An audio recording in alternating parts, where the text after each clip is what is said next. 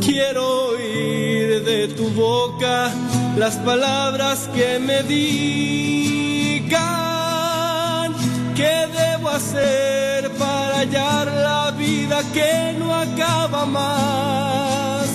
No volverá el cielo azul, ni las estrellas por las noches brillarán.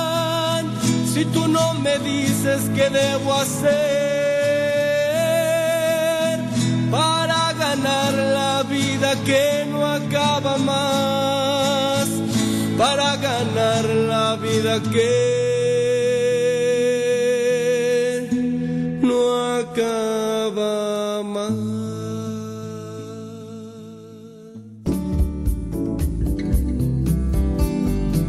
Buenos días. Iniciamos nuestra jornada poniéndonos en manos de nuestro Creador Pedimos su gracia para enfrentar como hijos suyos cada reto que la vida nos presente, acompañados de María, la dulce Madre que nos invita a proclamar las grandezas del Señor. Camina con nosotros en radiocepa.com, emisora católica de los misioneros servidores de la palabra.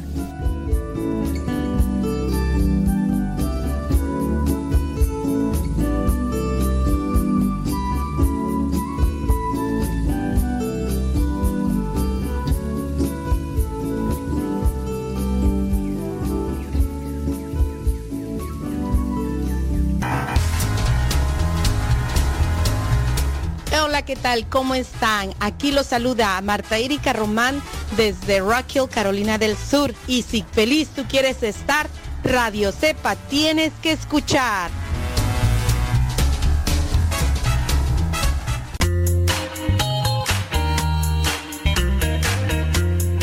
Recuerda que nuestros programas quedan grabados en el canal de YouTube. El canal se llama Modesto Radio. Ahora, que si tú trabajas en una estación de radio y quieres pasar estos programas, ponte en contacto con nosotros.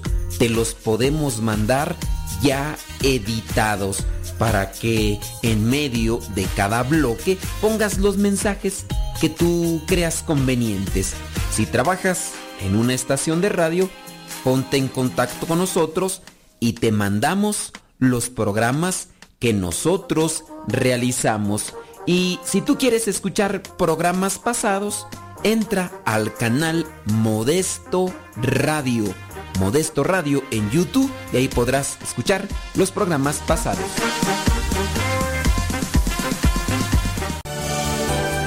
Sintonizas radiocepa.com.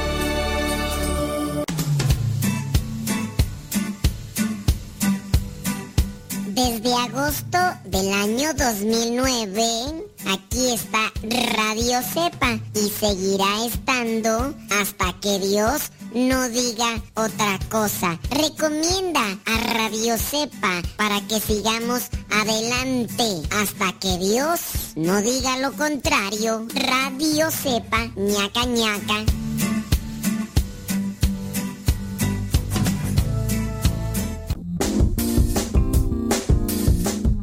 Eh, me estoy reportando desde Escondido, California. Soy Miguel López. Siempre lo escucho, Padre. Nos ha ayudado mucho en, nuestra vida espiritual, cómo crecer.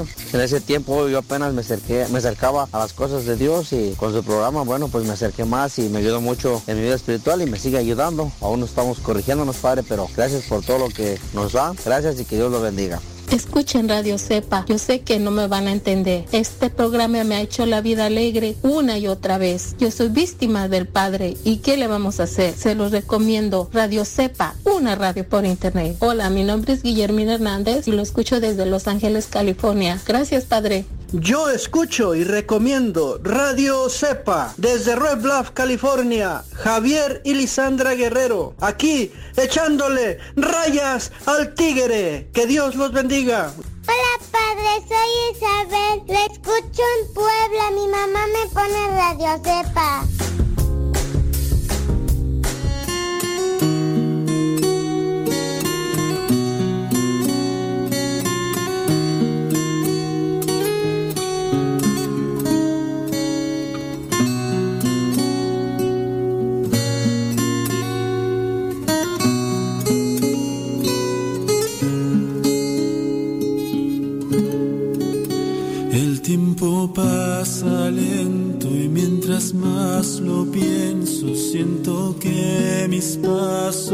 más se alejan.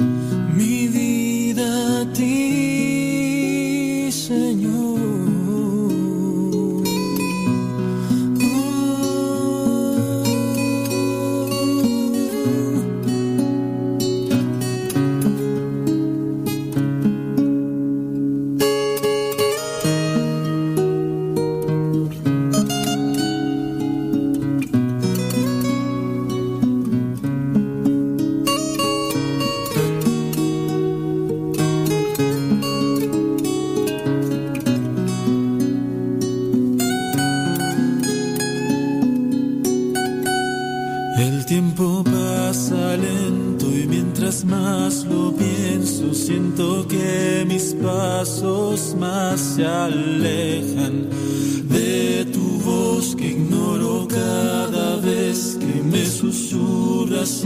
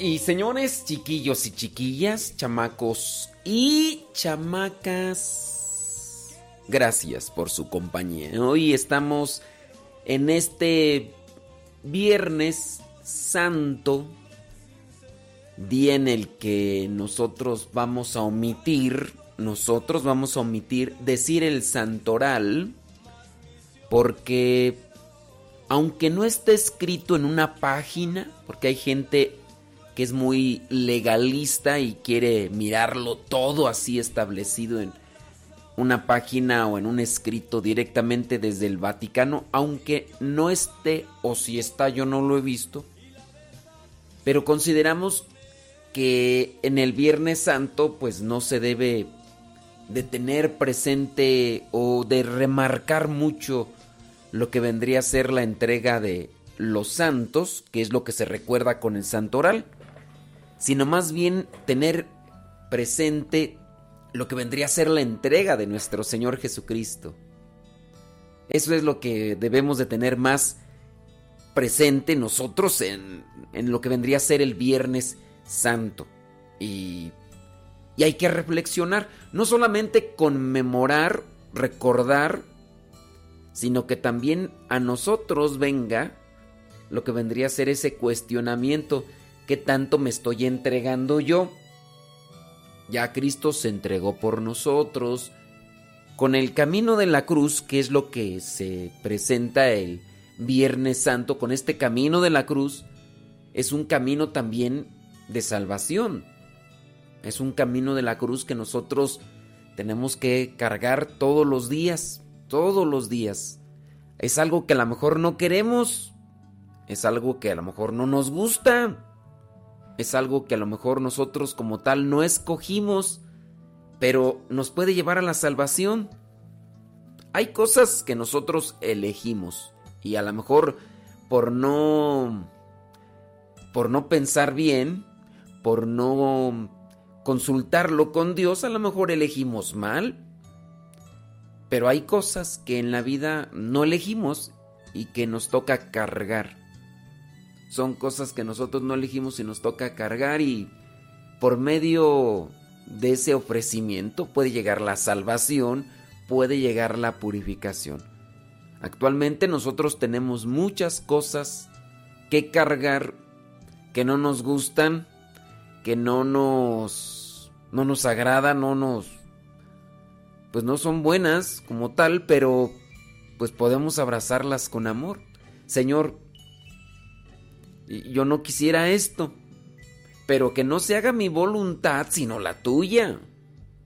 La oración de Jesús nos tiene que enseñar también a abrazar esa cruz pesada, dolorosa, pero que por medio de ella podemos alcanzar nuestra purificación, nuestra redención.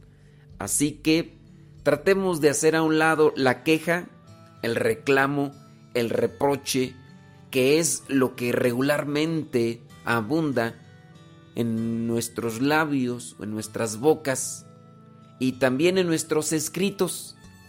¿Cuántas de las veces no podemos meternos ahí a las redes sociales y qué encontramos? Pura, puro reclamo, pura queja.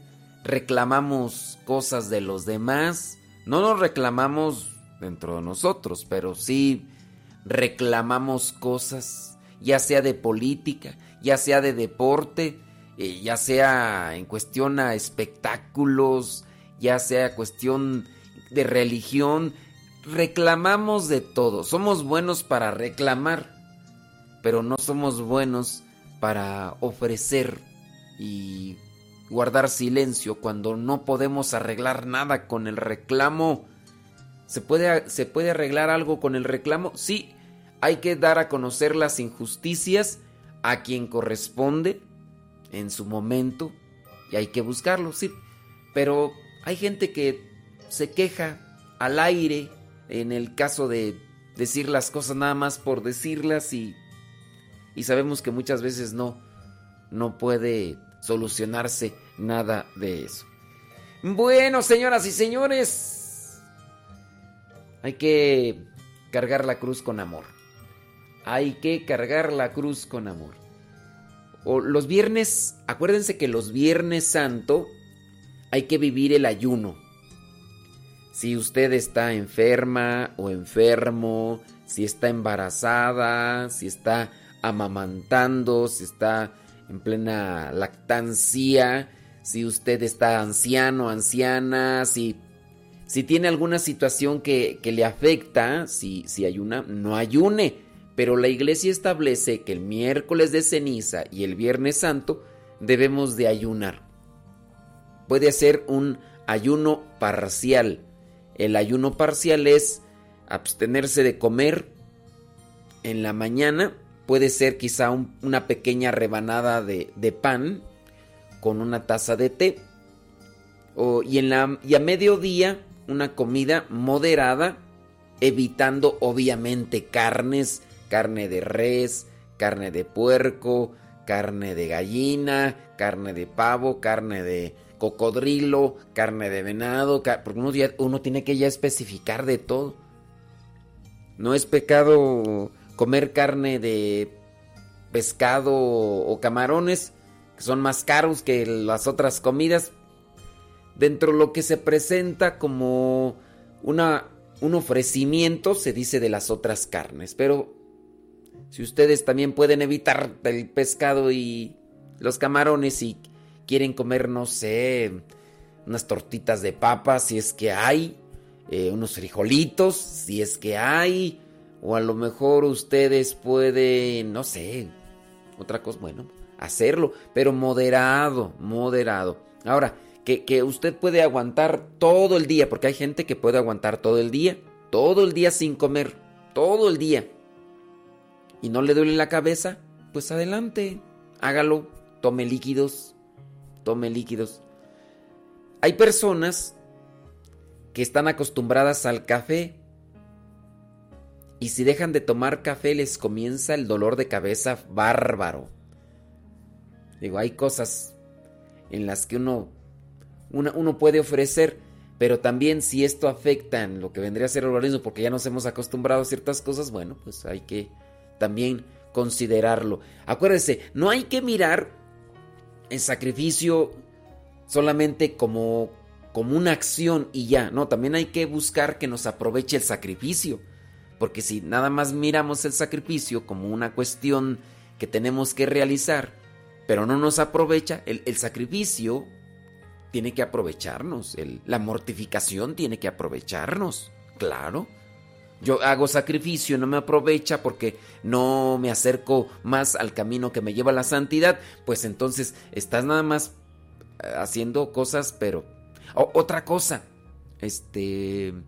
No se tocan campanas. No se tocan las campanas. En su caso, por ejemplo, yo estoy en una comunidad religiosa.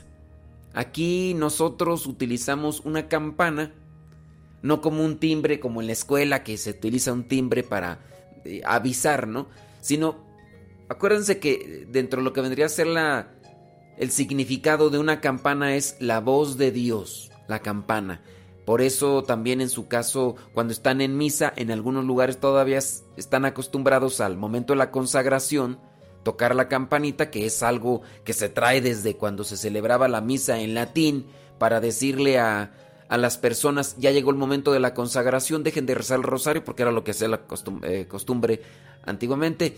Y, ya la gente dejaba de rezar el rosario y ponía total atención y devoción al momento de la consagración. Eso es algo que se viene arrastrando desde hace mucho tiempo y en algunas celebraciones eucarísticas todavía se llega a tocar la campanita para decirles este es el momento más sublime dentro de lo que vendría a ser la eh, sagrada Eucaristía de la Santa Misa.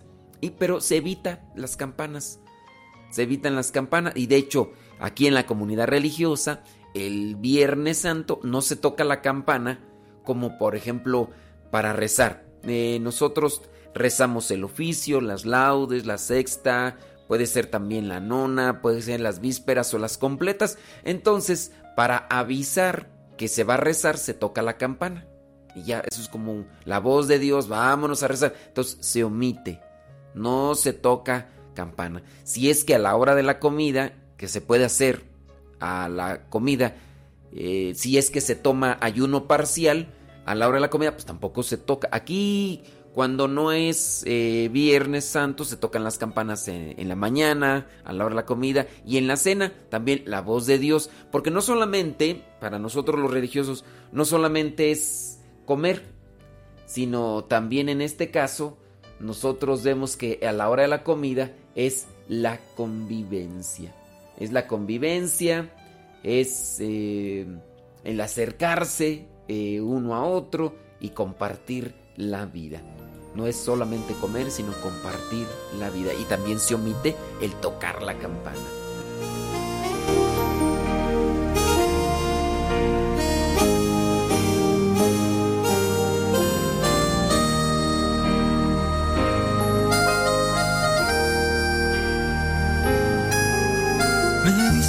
La vida sin ti es como una luz que se apaga. No vale la rama de la vid cuando se haya separada.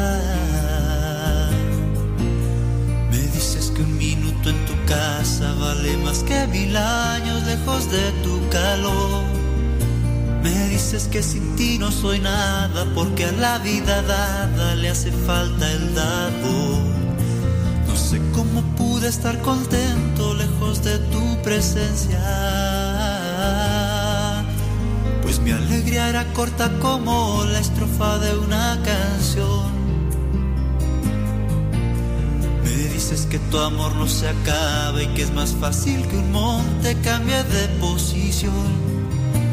Mirando tu mano atravesada me veo indigno del gran regalo de tu perdón ya no hay estrellas sin ti, ya no son bellas las joyas de la tierra o lo profundo del mar. Sin ti ya no hay canciones, sin ti mis horizontes y entras nubarrones que oscurecen mi andar.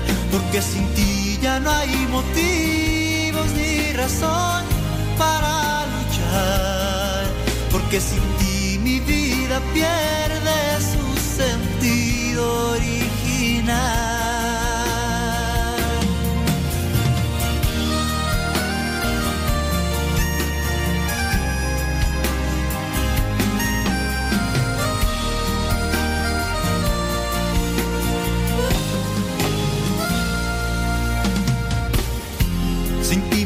Es solo soledad, un laberinto de banalidad, un espejismo sin razón y lógica.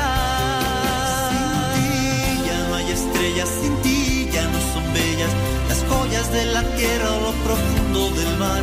Sin ti ya no hay canciones, sin ti mis horizontes huyen tras nubarrones que oscurecen mi andar, porque sin ti razón para luchar, porque sin ti mi vida pierde su sentido original. Sin ti ya no hay estrellas, sin ti ya no son bellas las joyas de la tierra o lo profundo mar. Sin ti ya no hay canciones. Sin duda este viernes o esta semana santa, esta cuaresma, pasará a la historia. No sabemos si es el inicio de una época totalmente diferente a lo que estamos viviendo, ¿verdad? Pero eh, el hecho mismo de nosotros recordar este, este día, viernes, viernes santo, viernes de crucifixión, viernes de dolor, viernes de sufrimiento, pero también viernes de entrega, nos lleva a pensar sobre la situación en la que ya estamos pasando y que todavía no hemos llegado a su a su punto máximo. Se pondrán más difíciles las cosas en un futuro, muy posiblemente así como vamos y hay que irnos preparando. Pero pues creemos y confiamos que las cosas son menos fuertes cuando cuando las enfrentamos de la mano de Dios. Gracias, señora Conchita, por la invitación que nos hace. Gracias, le agradezco mucho. Lo voy a tener muy presente, ¿eh? lo voy a tener muy presente. Eh, déjame ver aquí comentarios. Eh, dice cuando... Ah, ok, te voy a leer eso. Ahorita voy a leer eso, señora Conchita. Gracias por compartirnos. Saludos al padre Gonzalo. Y señora Conchita, ya miro que está ahí el padre Gonzalo conectado. Ándele, pues le mandamos saludos al padre Gonzalo allá en Génova, Italia. Acuérdense que les estoy diciendo que cuando es ayuno parcial sí se puede comer, pero solamente a la hora de la comida y en la mañana pan, un pequeño trozo de pan y en la, y en la noche también. Se los explico nuevamente porque hay personas que no lo, no lo pescaron a tiempo. Eh, taca, taca, ta. ¿Qué tú? Eh, ok, muy bien.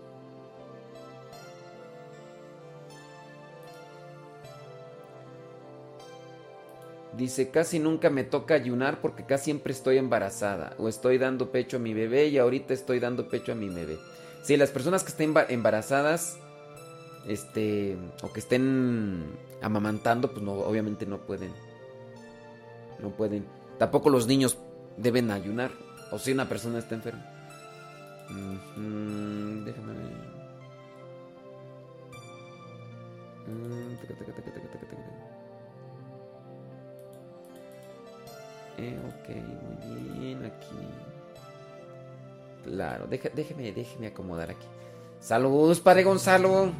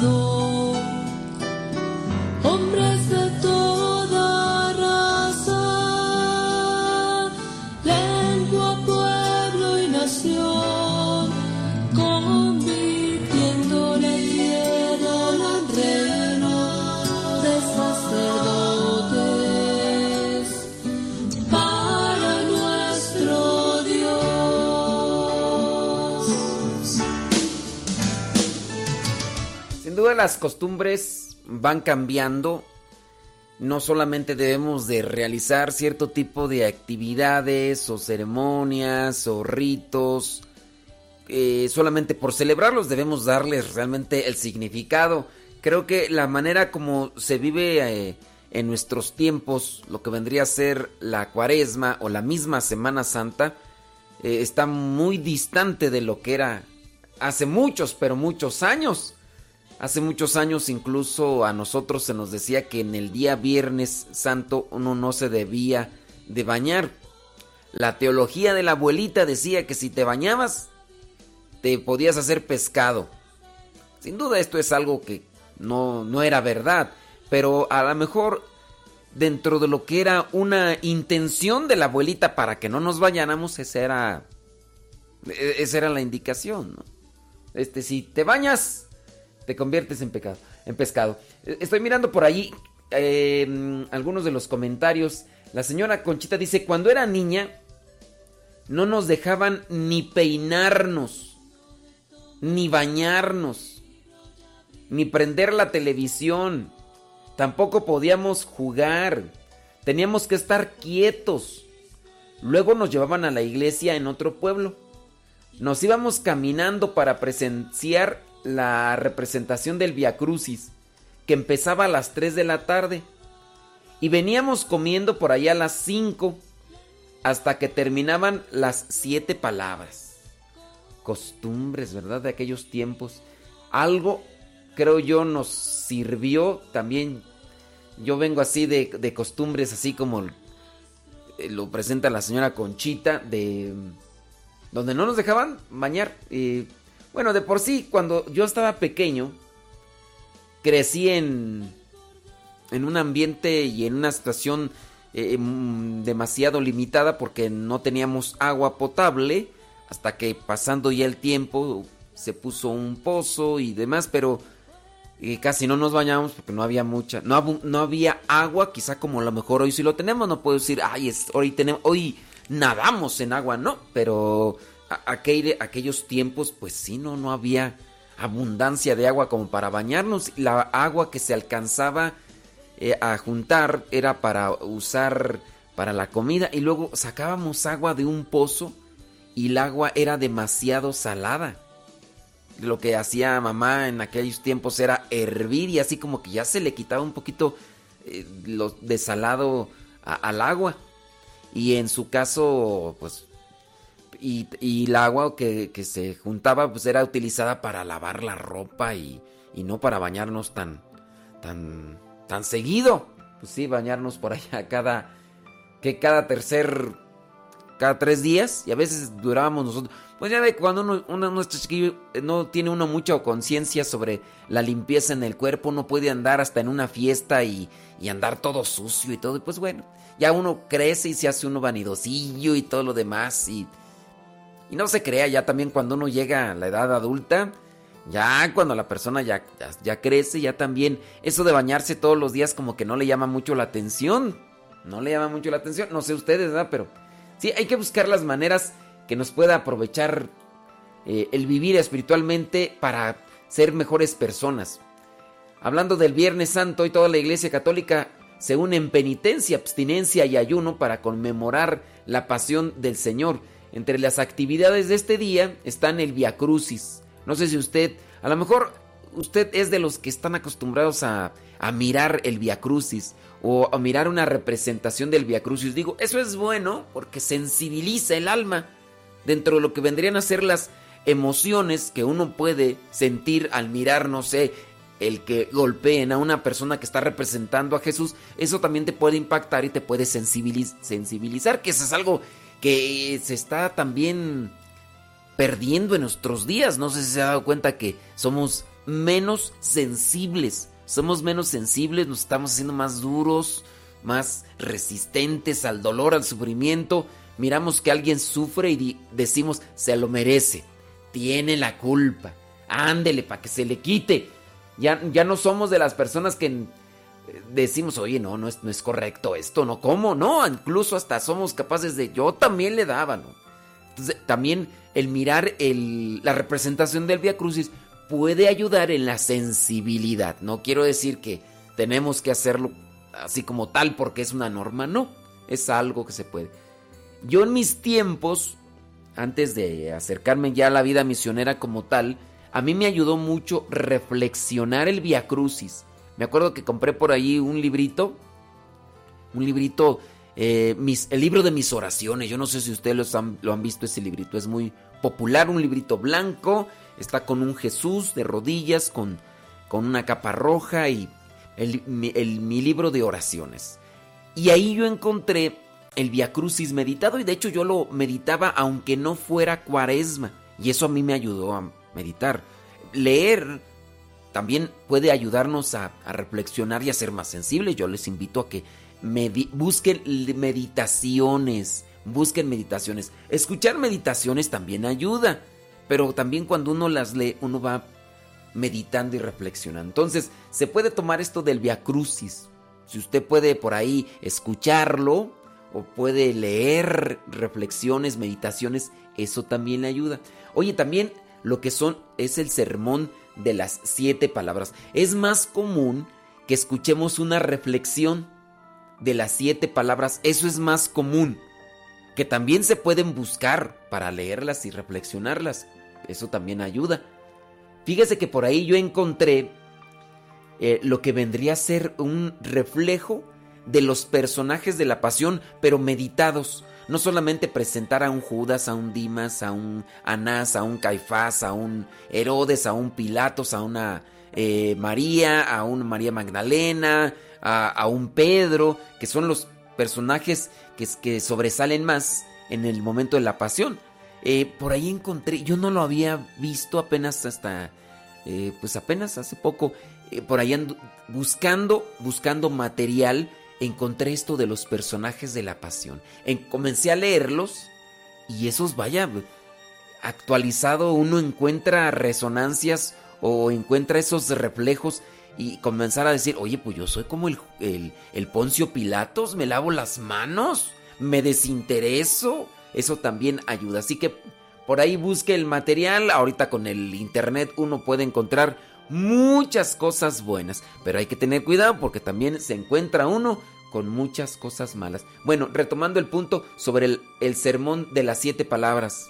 Búsquelas por ahí, reflexiónelas. Busque un tiempecito. Yo sé a veces las mamás o los papás con los chiquillos que, son inquietos y corre para allá y corre para Busque ese tiempo donde ustedes puedan así, no sé, 15 o 20 minutos adentrarse, adentrarse a esto que, les puede ayudar a, reflexionar. Eh, también lo que vendría a ser una procesión en silencio. Se hace una procesión en silencio, incluso después de la celebración de la celebración de la cruz. También Hoy no hay misa. Los viernes santo no hay misa. Tampoco el sábado santo, ¿eh? No hay misa. Se hace una misa ya en la noche, pero esa misa cuenta como si fuera de domingo. Esa misa cuenta como si fuera de domingo, como de inicio de domingo. Pero no es una misa de sábado. No hay. En todo el mundo, no importa la situación, que se quería casar en, pero es sábado santo, no se puede. Oye, que, que, se murió, pues ¿sabes qué se le va a hacer? Pues se le va a, se le va a hacer eh, unas exequias, unas exequias, pero no se le va a hacer misa. Ahora ustedes dirán, no, entonces no se va a salvar este, entonces, no, no es que, hay que tener presente que las exequias, que las oraciones, teniendo en cuenta la intención y uno confía en la misericordia de Dios. No es que también no hay que pensar, por ejemplo, que es garantía, una garantía de, ay, le voy a celebrar una misa y la persona se salvó. Pues también poco no hay garantía. Porque si la persona en vida le dio la espalda a Dios, pues, ¿cómo, verdad? O sea, bueno, eso es, esa es harina de otro costal. Estamos en cuestión de aquellas herramientas que nos pueden servir el Viernes Santo. En este día la iglesia, menciono, no celebra el sacramento de la Eucaristía. Puede, puede darse el sacramento de la reconciliación. Puede darse. No es tampoco que, que sea una cuestión obligada. En su caso, una situación extrema, pues vamos a confesar.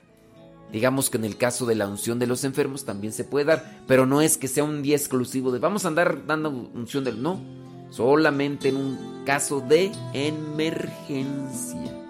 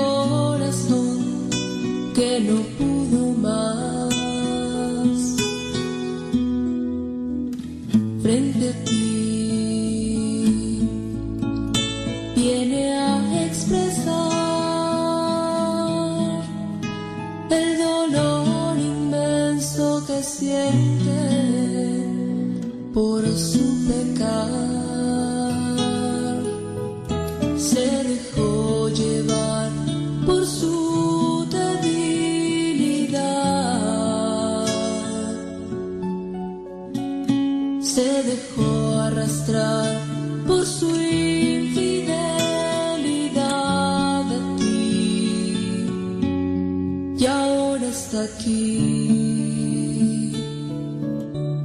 rendido a tus pies, destrozado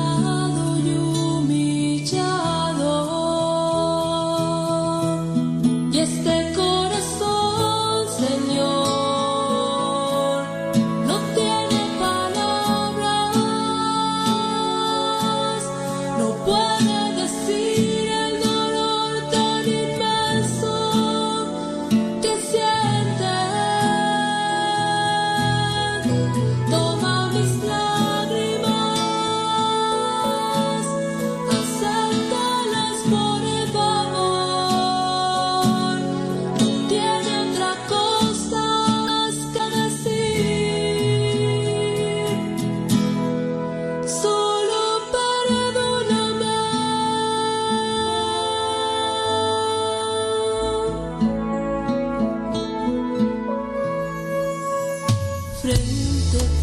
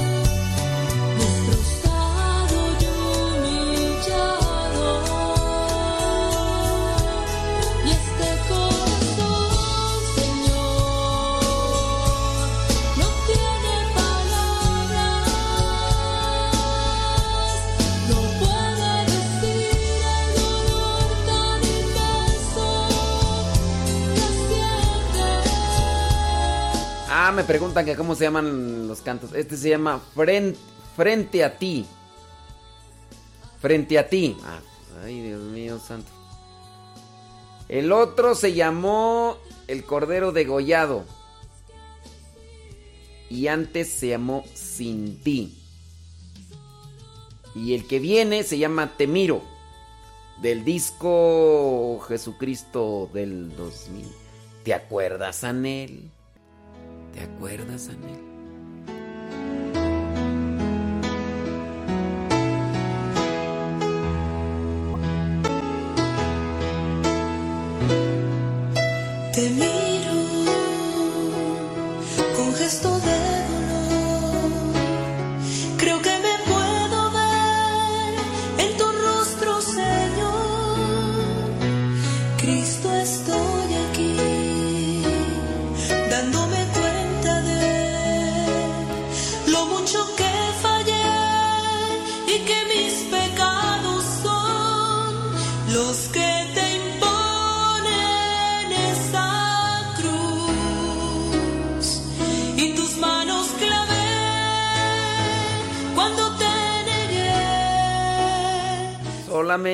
Para recordarles, ¿verdad? Que el viernes santo es ayuno para todos los cristianos católicos, católicos.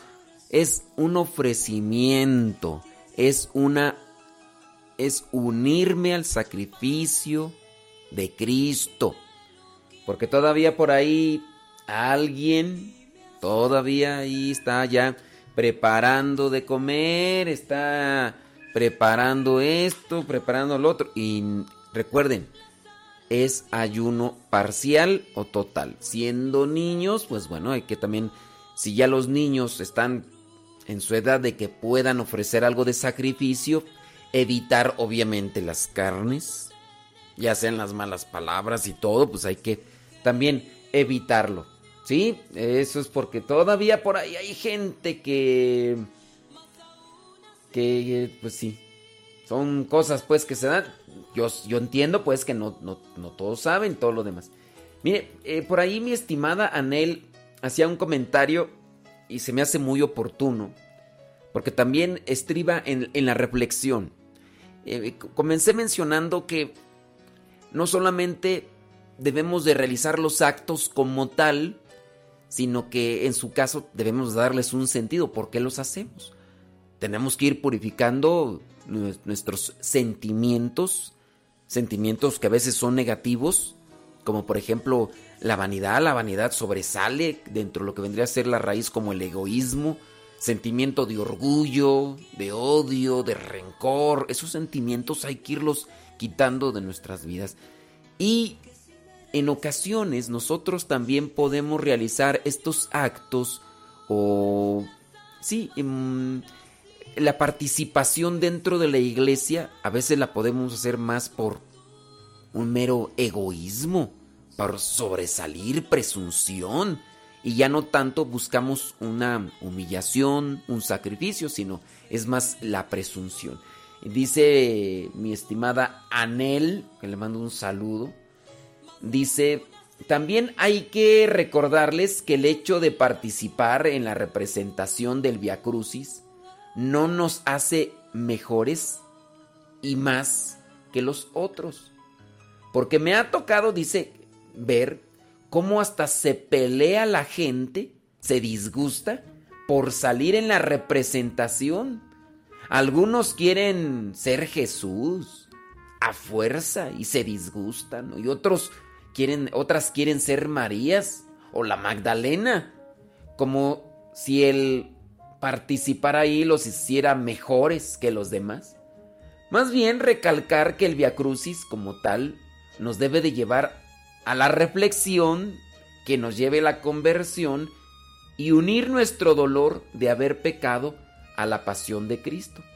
Efectivamente, mi estimada Anel, ese es algo que se debe tener presente, pero obviamente este pensamiento no es un pensamiento espontáneo, sin duda es una reflexión que has hecho a partir de los acontecimientos que te ha tocado presenciar y que sabemos muy bien que están muy distantes de la enseñanza cristiana. Y, y, qué bueno que lo ves así y qué bueno que también nos lo compartes porque es necesario. Sí, hay personas que a veces pues también hay que tener paciencia, ¿verdad?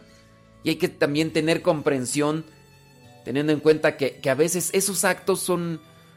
Es, a lo mejor traen una buena intención de participar, una buena intención.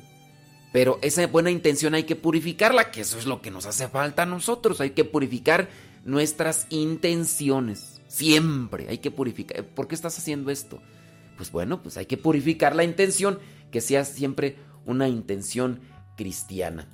Por ahí me estaba escuchando mm, mi cuñada, Saraí. Eh, no, no sé si todavía está escuchando. Yo espero que por ahí esté conectada y le mando un, un, saludo. Y también un saludo a mi, a mi hermano de sangre, el chica. Bueno, así le, así le digo yo, pero no, no se llama así, ¿ok? Saludos, Saraí. Estoy por ahí mirando también sus comentarios. Dice, nosotros caminábamos como 3 kilómetros cargando la comida que llevábamos para comer allá. Dice que, dice que su papá en paz descanse elegía un lugar, un lugar fresco con árboles y ahí nos sentábamos a comer comida.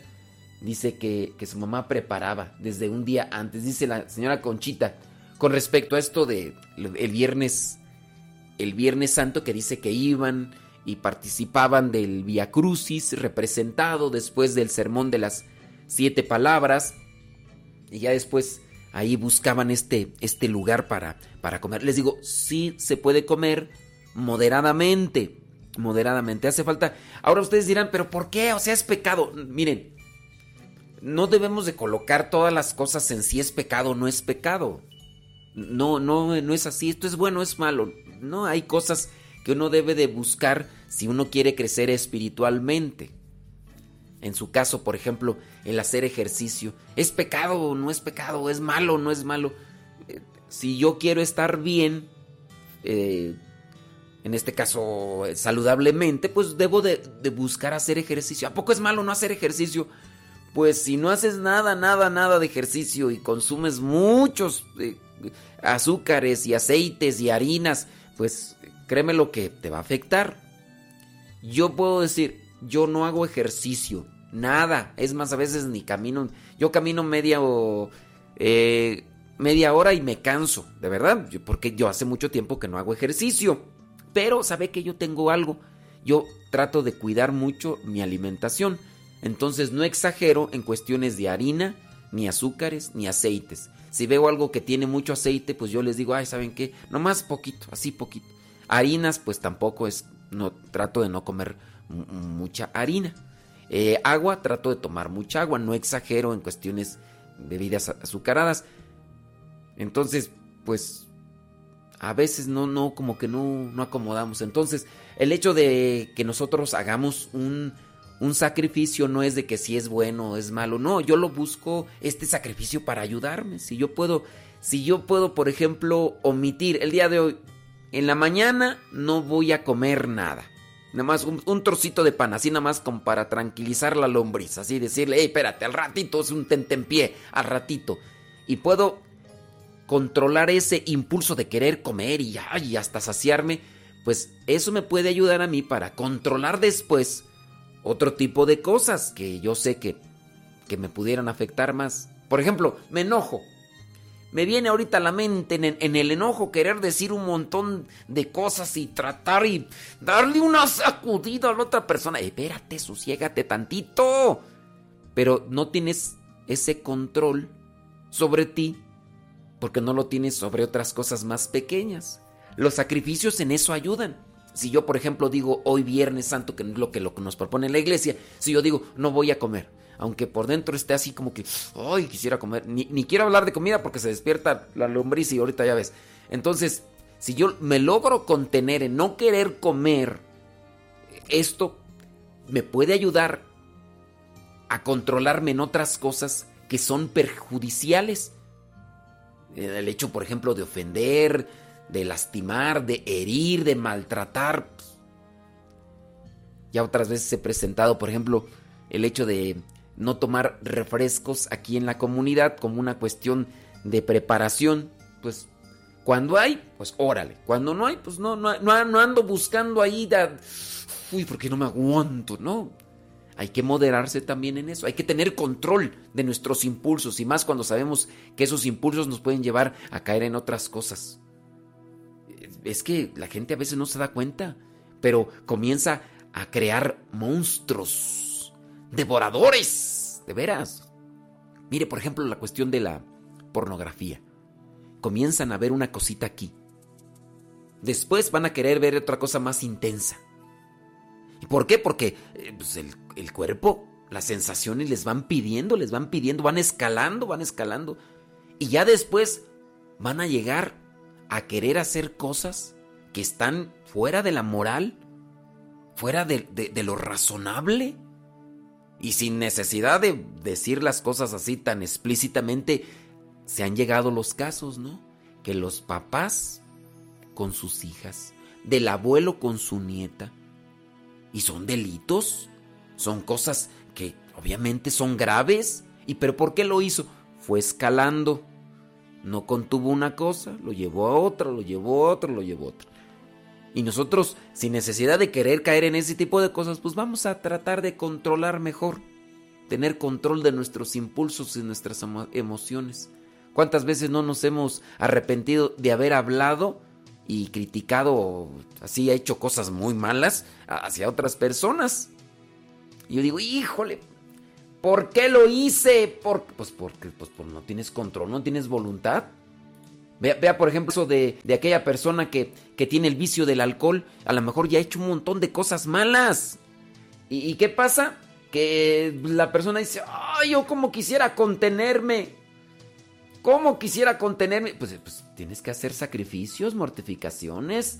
Aprovecha lo que la iglesia te da. Pero si dice, no, ay, no es pecado comer Viernes Santo.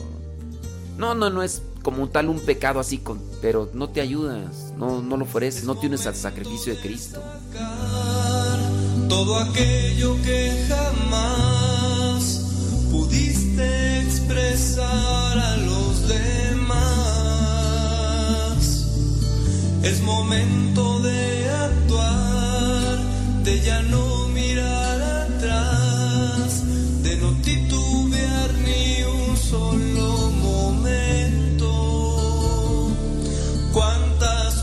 puedes cambiar si te decides a perdonar aquel que tanto daño te haya hecho. Cuántas cosas pueden cambiar si tu orgullo dejas atrás y te transformas en un hombre nuevo y es momento de dejar a un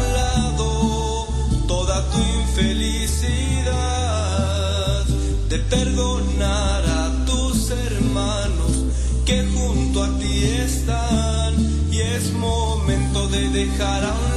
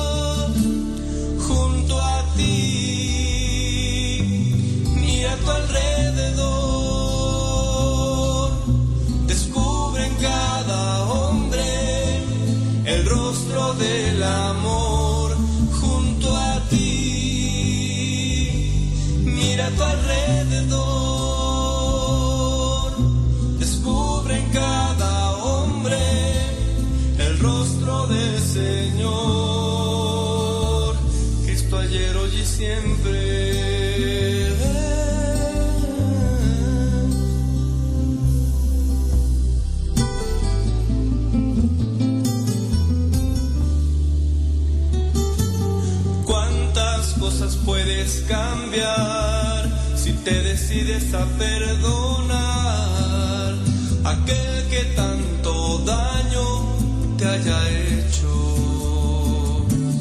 Cuántas cosas pueden cambiar si tu orgullo dejas atrás y te transformas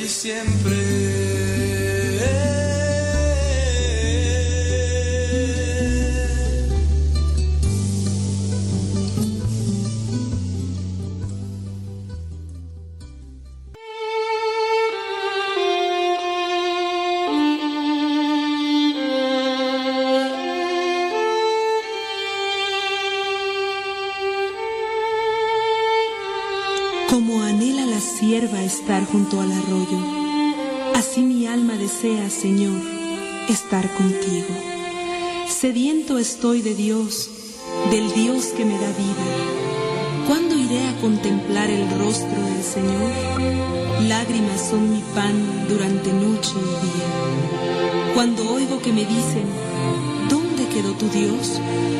Yo me acuerdo y mi alma dentro de mí se muere por ir hasta tu templo, mi Dios, entre vivas y cantos de la turba feliz. ¿Qué te abate, alma mía? ¿Por qué gimes en mí? Pon tu confianza en Dios, que aún le cantaré a mi Dios Salvador.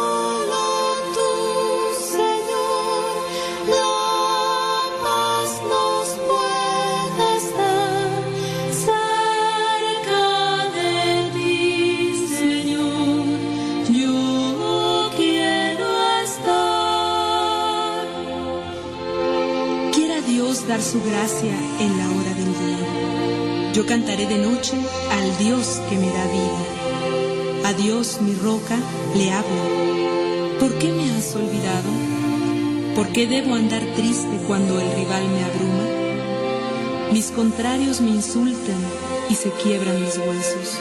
Al oír que me dicen, Oiga, con respecto a lo que es eh, la Semana Santa y específicamente del Viernes Santo, hay veces que uno pudiera pensar que la música no influye, pero tiene, tiene su influencia.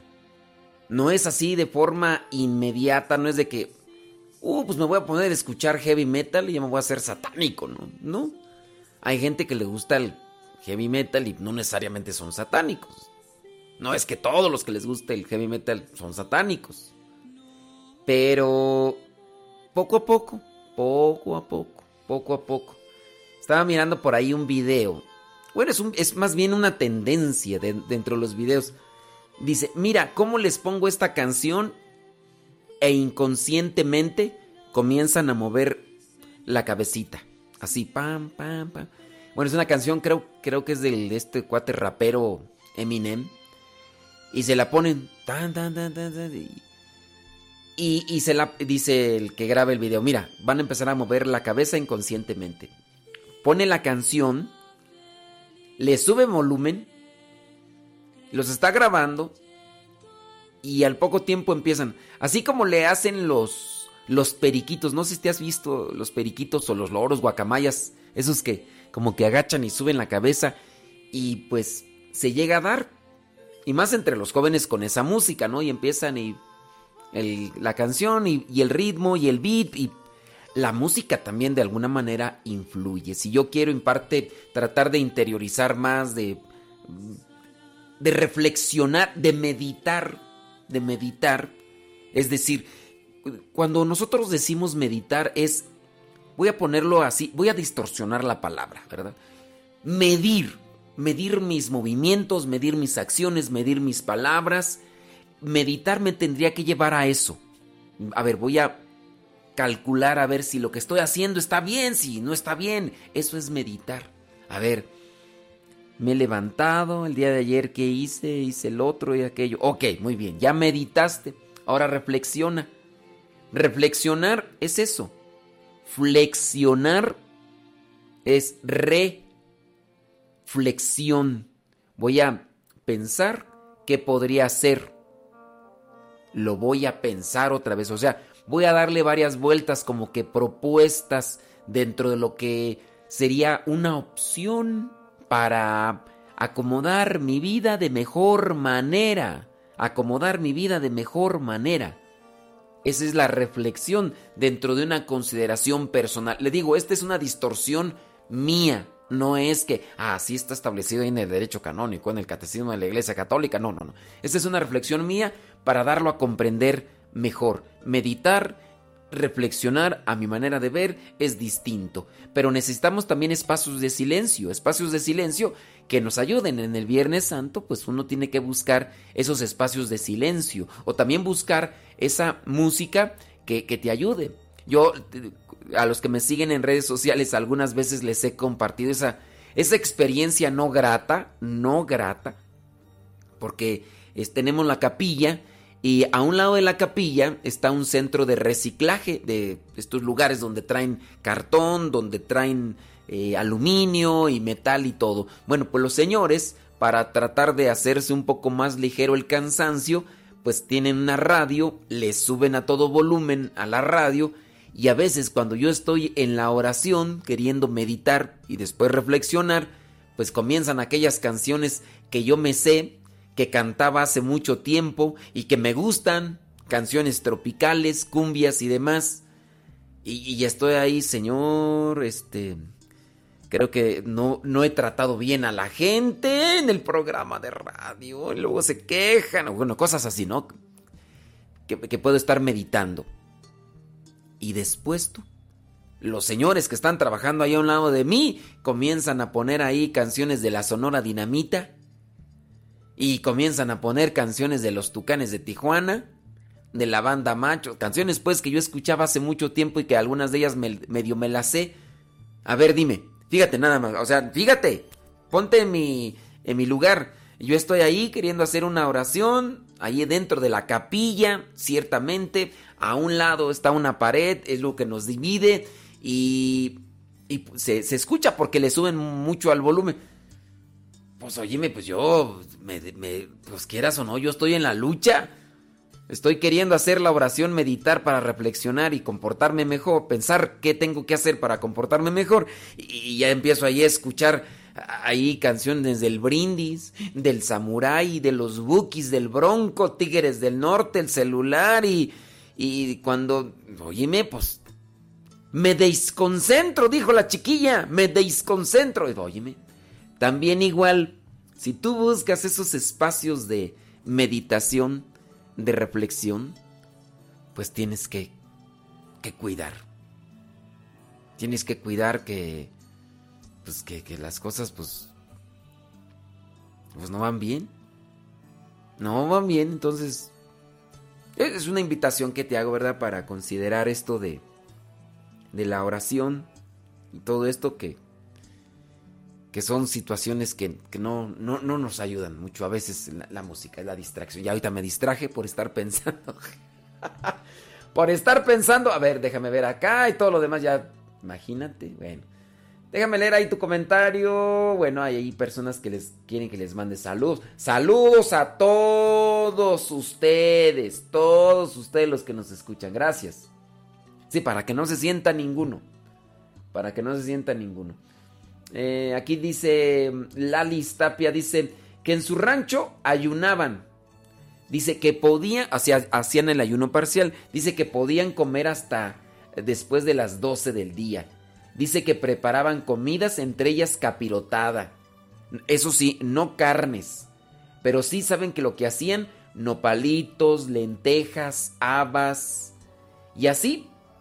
Eh, decían que, que hicieran Así no. Mira, los romeritos, las lentejitas. No, mejor no hablo de comida. No hablo de comida porque. Ay, Dios mío, santo. Sí, sí, sí. Eh, no, no, no, no. Pues bueno. Son cosas, ¿verdad? Que no se pueden a veces evitar y más aquí. Yo, yo sé, ya van a empezarme ustedes a dar recetas de... Que para que no me... No, no, un... Ya mejor no, porque ya, ya me voy a, a distraer. Oiga, con respecto al Via Crucis, ya, yo sé que otras veces ya se lo he comentado. El Via Crucis consiste en recorrer espiritualmente el camino que hizo Jesús hasta el monte Calvario mientras cargaba la cruz. Esa es la meditación de las estaciones.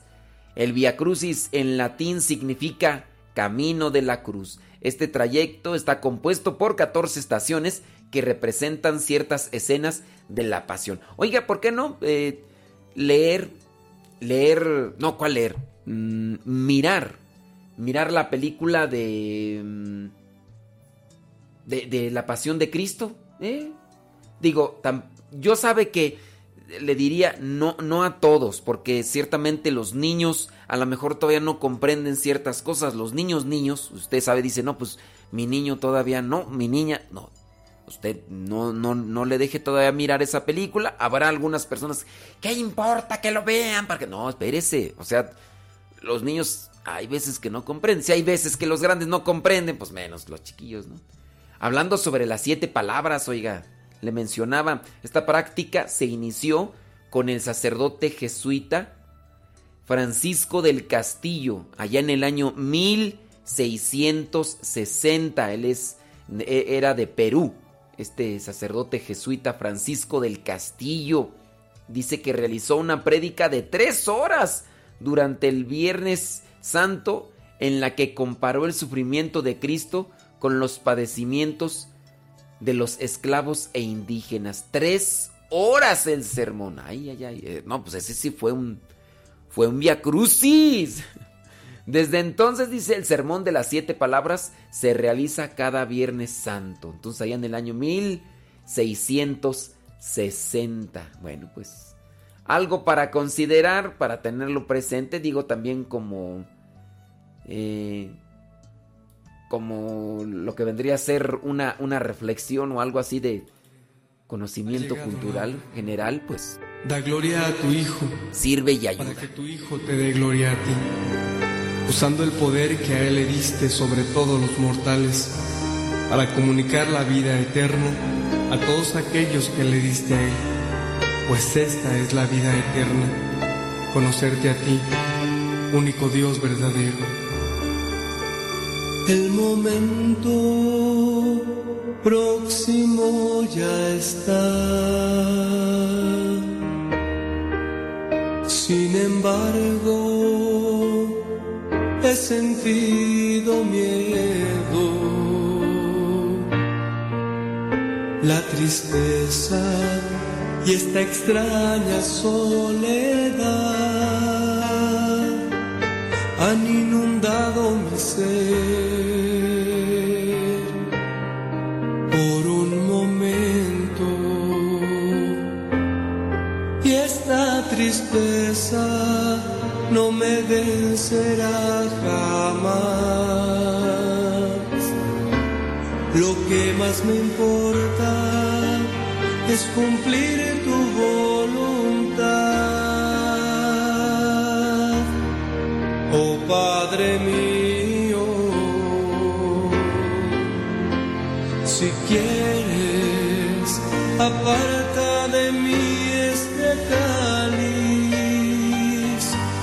mas no se ha de hacer mi voluntad, sino la tuya. Quiero redimir junto a ti a los que amo, desafiando la angustia y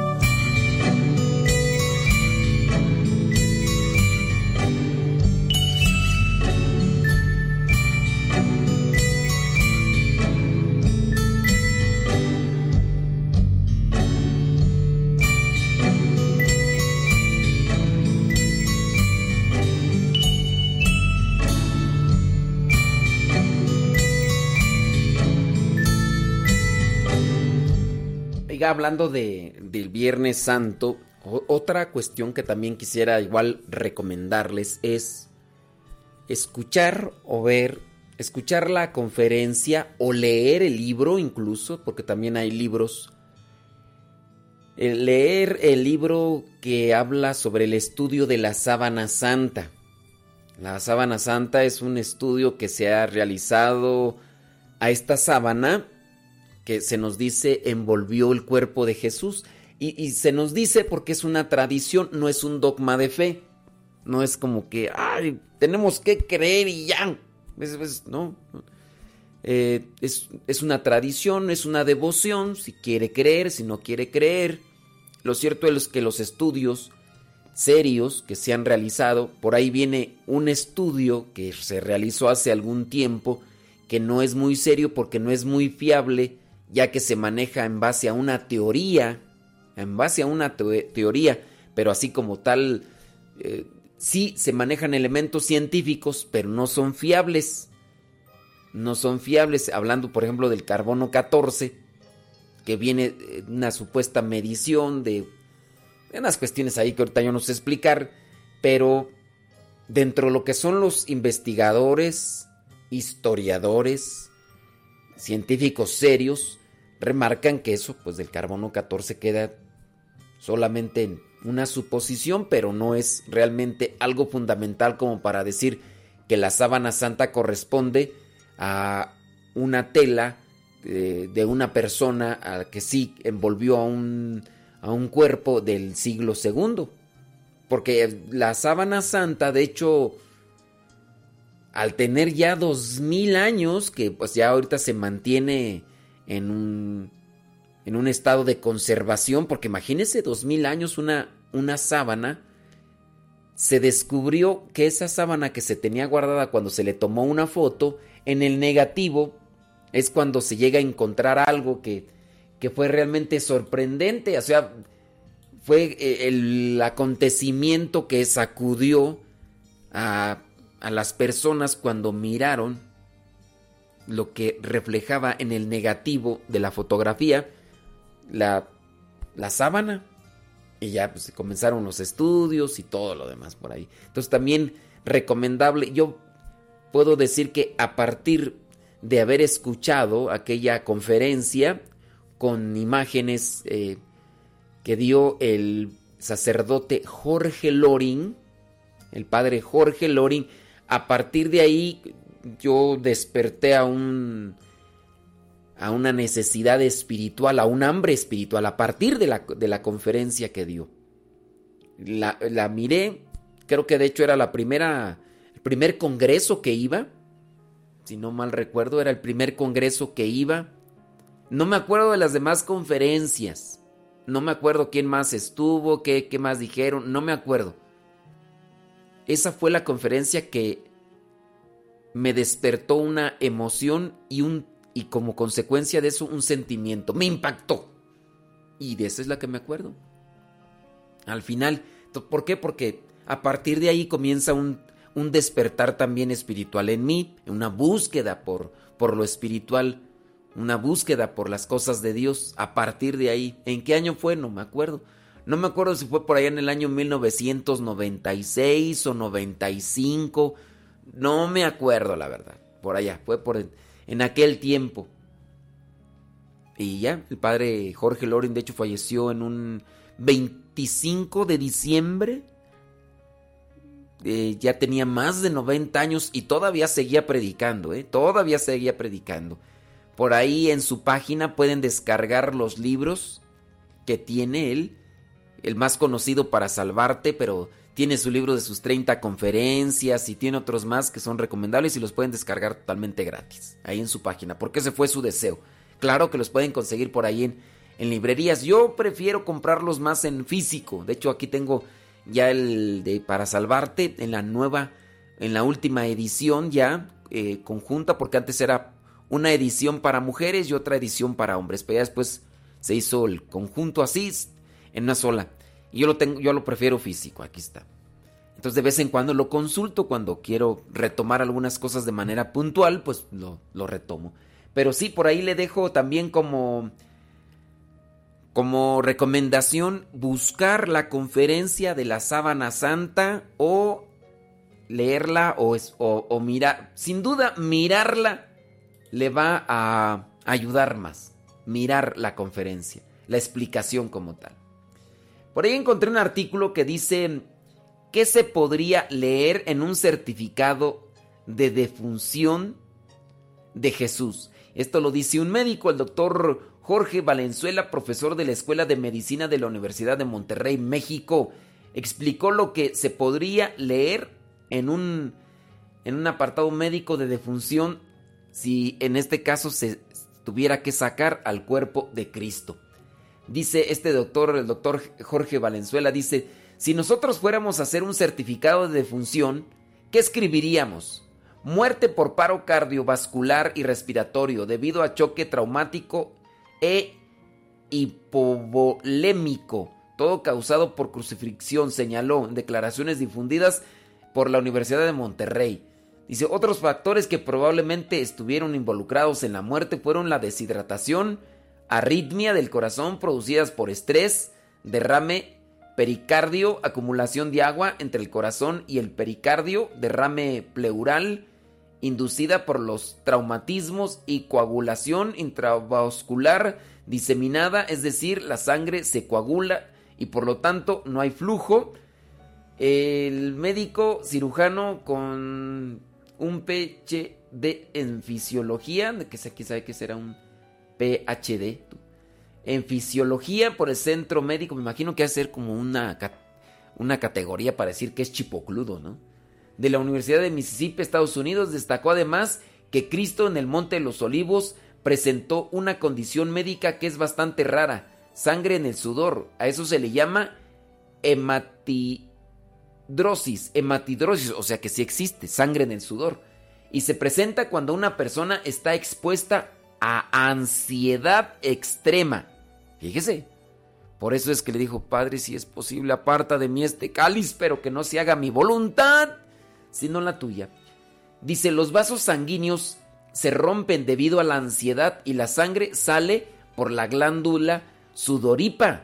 Este tipo de ansiedad extrema también se vio en niños que vivían en Londres durante la Segunda Guerra Mundial y fueron bombardeados por los nazis. El médico explicó que la flagelación que sufrió, Jesús no se realizó con un látigo de cuero, sino que se realizaba con, un tipo de látigo látigo de, de cuenta con varias extensiones que al final tenían incrustados huesos de borrego y bolas de plomo. Bueno, pues para una explicación más visualizada, pues ahí está la película de la pasión, ¿no? Dice, al flagelar el hueso corta la piel y la bola de plomo golpea el tejido. Esto produce contunciones y laceraciones y los tejidos flagelados terminan con masas de músculo, los tendones abiertos sangrados que generan mucho dolor. El doctor Valenzuela dijo que para el doctor Valenzuela esta pérdida de sangre contribuye más adelante a un choque hipovolémico, que es el colapso del sistema circulatorio.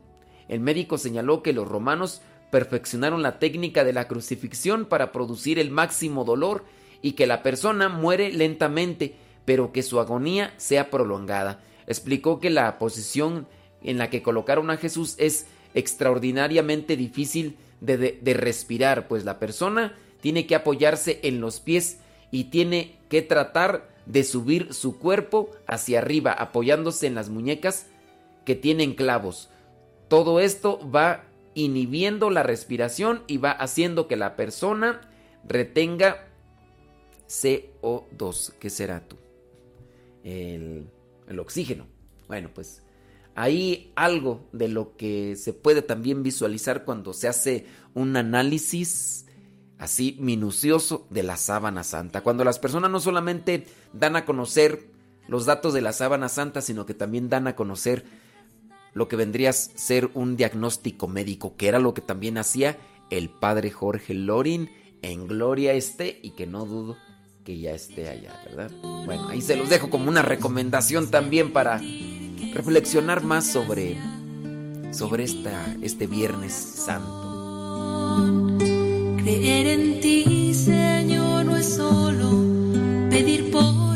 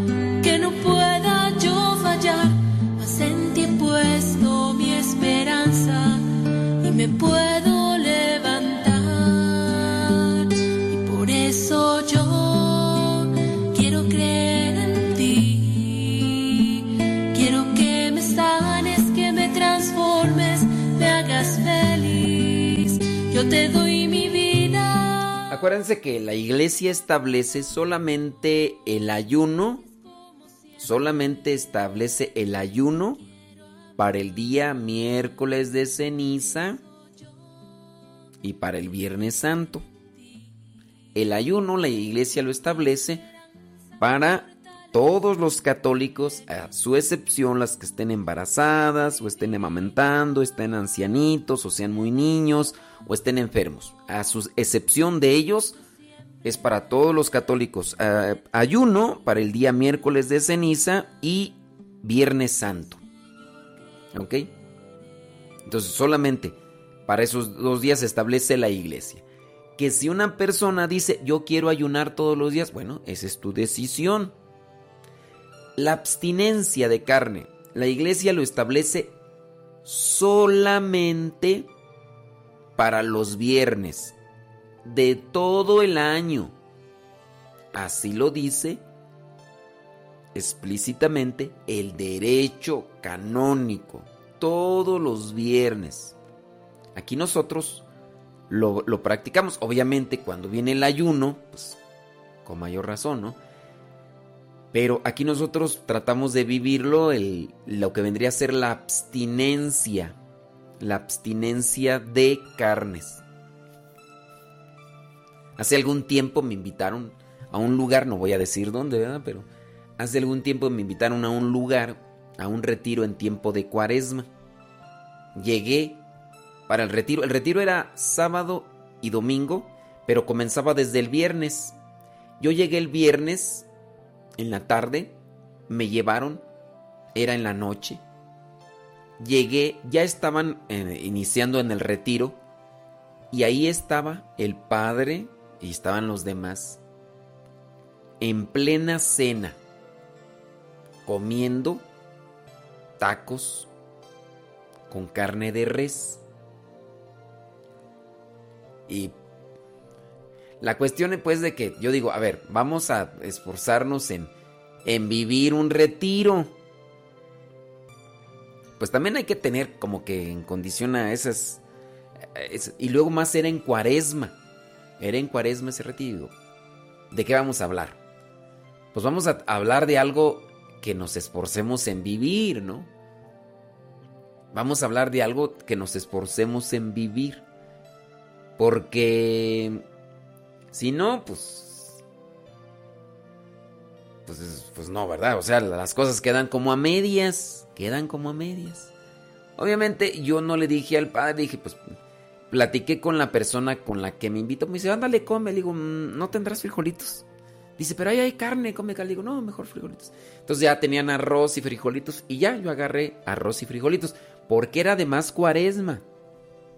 Pero sí, el derecho canónico establece que todos los viernes sea abstinencia. Abstinencia, acuérdense, es en la abstención de comer carnes, de res, pollo. Cuando tú vienes y me preguntas, oiga, disculpe, ¿y el día sábado todavía se vive la abstinencia? Ok. Entiende que la abstinencia es todos los viernes. Oiga, pero si el, el Viernes Santo se vive la... No, es la abstinencia, la iglesia lo propone para todos los viernes. Oiga, pero ¿y el sábado? Es para el viernes. Ah, bueno, ya. ¿Se entendió? ¿Se entendió? Y ya. Eh, sí, acuérdense que una cosa es ayuno y otra cosa es abstinencia. Abstinencia es me abstengo. Me abstengo de esto, ok, ya, se abstuvo. En, el caso del ayuno, el ayuno es no comer.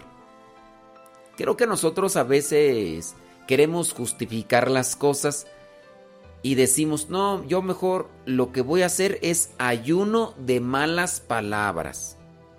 No, eso vendría a ser abstinencia. Te abstienes de malas palabras. Ah, muy bien, ok. Te abstienes de malas palabras. Te abstienes del mal humor. Te abstienes de malos sentimientos. Eso es abstinencia, no es, eso no es ayuno. Eso no es ayuno. Aunque ciertamente hay gente que, que lo puede decir, pero si, si vamos al verdadero significado de la palabra, el ayuno es no comer, no comas. El ayuno parcial es como un pedacito de pan en la mañana, taza de té, ya, ¿ok? A mediodía, algo moderado, que no incluya carnes. En la noche, otro pedacito de pan y listo, calisto. Y ya. Líquidos, sí, toma líquidos. Nada más ten cuidado porque también si se exageren los líquidos, eso puede ser perjudicial para el organismo. No es ahí, ¿no? Entonces ofrecerlo como sacrificio. Vientos huracanados. Señoras, señores, pues yo les agradezco mucho que nos estén acompañando ahí nosotros con estas recomendaciones. Hoy día, Viernes Santo, 10 de abril. 10 de abril. Estoy mirando por ahí algunos de sus comentarios. Mm, déjame ver. Sí, yo sé que, muchos de ustedes quieren que esté saludando como quizá en algún otro momento lo hemos hecho. Pero eh, quiero también pues dar... Darle como este sentido, ¿no? Al Viernes Santo de no... Incluso si se han dado cuenta, cambié la música. Cambié la música, no es la música de, otros momentos. Y, pues por lo que veo hoy, hoy hasta hay más gente conectada. Yo no sé si ya hasta como que sería bueno mantenerme en este modo. Ya no como en el de otros días, ¿verdad? Pero eh, sí los invito para que, para que estén ahí conectados. Déjame ver aquí. Dice... Ok, muy bien. Bueno, pues saludos para todos, ¿verdad? Para que no se sientan y que nada más a unos y a otros no. Eh, ándele pues, muchas, pero muchas gracias. Oiga, pues por ahí nosotros eh, tenemos ya algo preparado. Mm, me tardé algunas horitas haciendo una reflexión de, los personajes. En el Evangelio ya le he platicado yo más o menos el tiempo que me llevo en realizarlo. Pero para hoy en la tarde, en el programa de Evangelizar sin tregua, he preparado un programa sobre sobre los personajes de la pasión, diferente al del Evangelio, ¿eh? Diferente al del Evangelio. ¿Sí? Dice, haga oración por la familia, por todos, vamos a hacer oración por todos, para que Dios nos bendiga, por todos, sí, por todas las familias, por todos los que están sufriendo, por todos los que estamos, pues, ante esta situación, vamos a orar por todos, unos, unos por otros, vamos a orar, ¿sí? Para que pues nos mantengamos unidos y en esperanza. Oigan, pues la reflexión del Evangelio es muy diferente a la otra reflexión que les voy a presentar después de las dos. Así que los invito para que hoy no vamos a poner la radionovela. Hoy no vamos a poner la radionovela. Hoy vamos a quedarnos ahí en, en, esa, en, en, ese stand-by, en esa pausa. ¿Qué le parece? ¿sí? Así que, pues vamos a, reflexionar, vamos a meditar qué es lo que tenemos que hacer. Eh, vámonos a la reflexión de los personajes de la pasión en el Evangelio.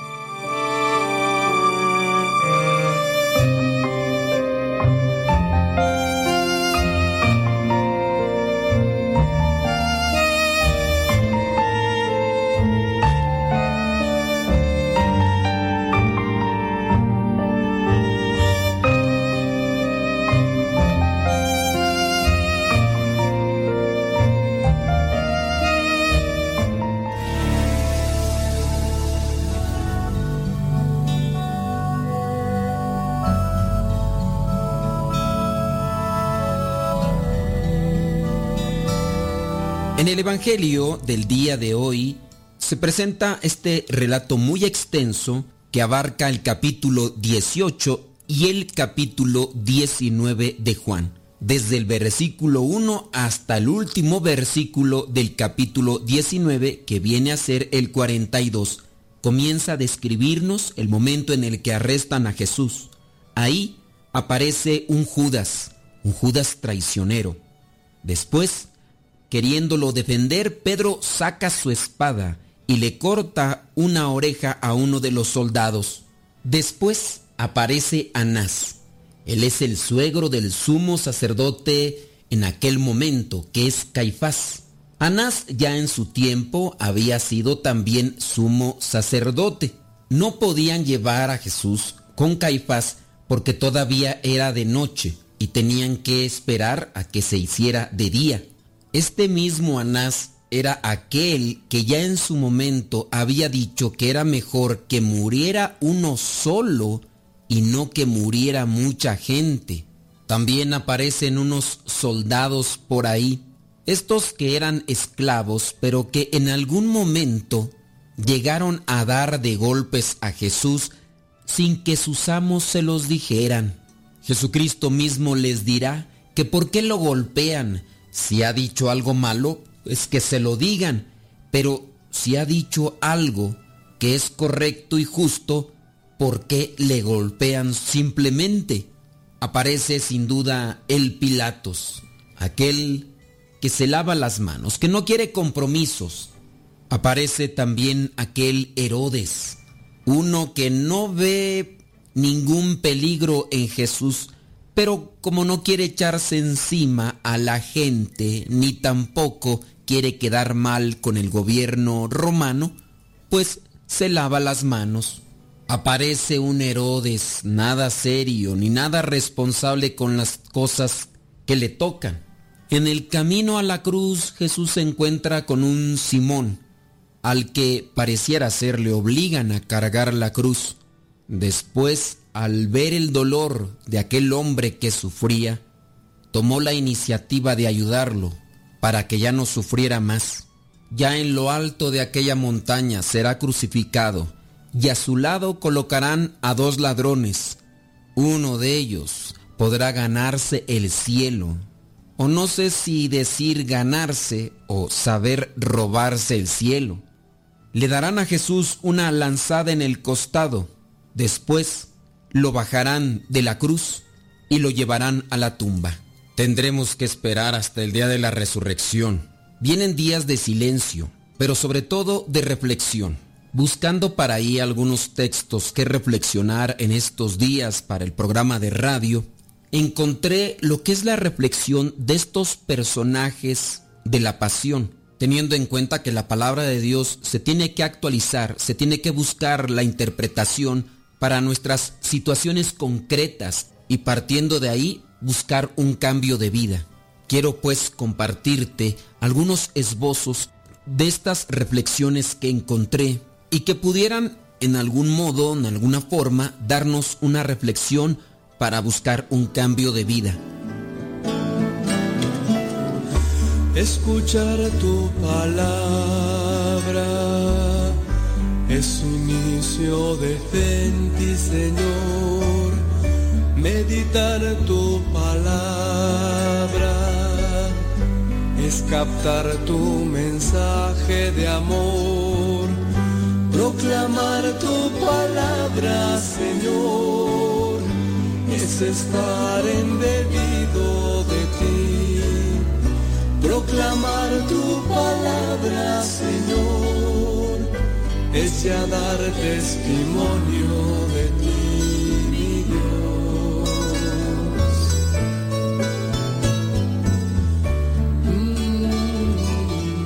¿Sabe usted quién es don Judas Dinero? Aparentemente es un tipo normal, un tipo como los demás. Muchos hasta lo tomarían por buena gente. Y es que de ordinario, los Judas son buena gente. Resulta tan difícil ver lo que acontece en el fondo del corazón humano. Los Judas no suelen llevar la marca en la frente, al contrario, aparentan ser gente buena. Toda traición suele esconderse detrás de un rostro normal y corriente. Usted no los descubre hasta que el Judas desenmascara su corazón. ¿No recuerdas al Judas que le traicionó a Jesús? ¿Sabe usted quién es don Pedro sin miedo? Es un tipo muy impulsivo. Todo lo soluciona o lo quiere solucionar con la fuerza, con las palabras fuertes. Todo el mundo, o casi todo el mundo, le tiene miedo. Pero un día, pregúntele usted si es discípulo de Jesús. Y verá que don Pedro, sin miedo, en el fondo es un cobarde. Cuando ve que su vida puede complicarse, no le importa negar a todo el mundo. No conoce a nadie, no ha visto a nadie, no es amigo de nadie, no conoce a Jesús ni a los discípulos, aquellos compañeros suyos. Es fácil ser fuerte cuando se trata de los puños. Lo difícil es tener la fortaleza de confesar su propia fe delante de todo el mundo. ¿No recuerdas al discípulo Pedro que lo negó tres veces antes de que cantara el gallo? ¿Sabe usted quién es don Anás el solemne? Vaya que si lo recuerdas. Es ese tipo de grandes vestidos, amplias mangas, muy apegadito al puesto y sobre todo es un tipo que se cree que su palabra es pura palabra de Dios. Nunca le ganas. Defiende a Dios con uñas y dientes. No permite que nadie se declare hijo de Dios. Pero eso sí, los hombres le importan un comino. Es el defensor de Dios, pero es el que no duda en condenar al hombre. Primero te pide que en nombre de Dios digas la verdad, pero si la dices, inmediatamente te condena de blasfemo.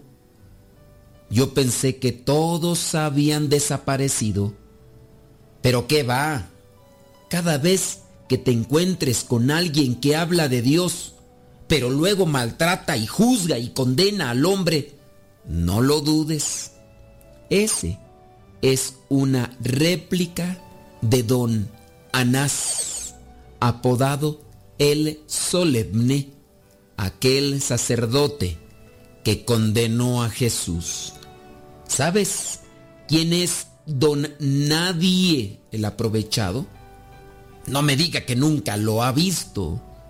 ¿No vio usted aquellos criados, aquellos siervos de los pontífices, siempre maltratados y siempre humillados?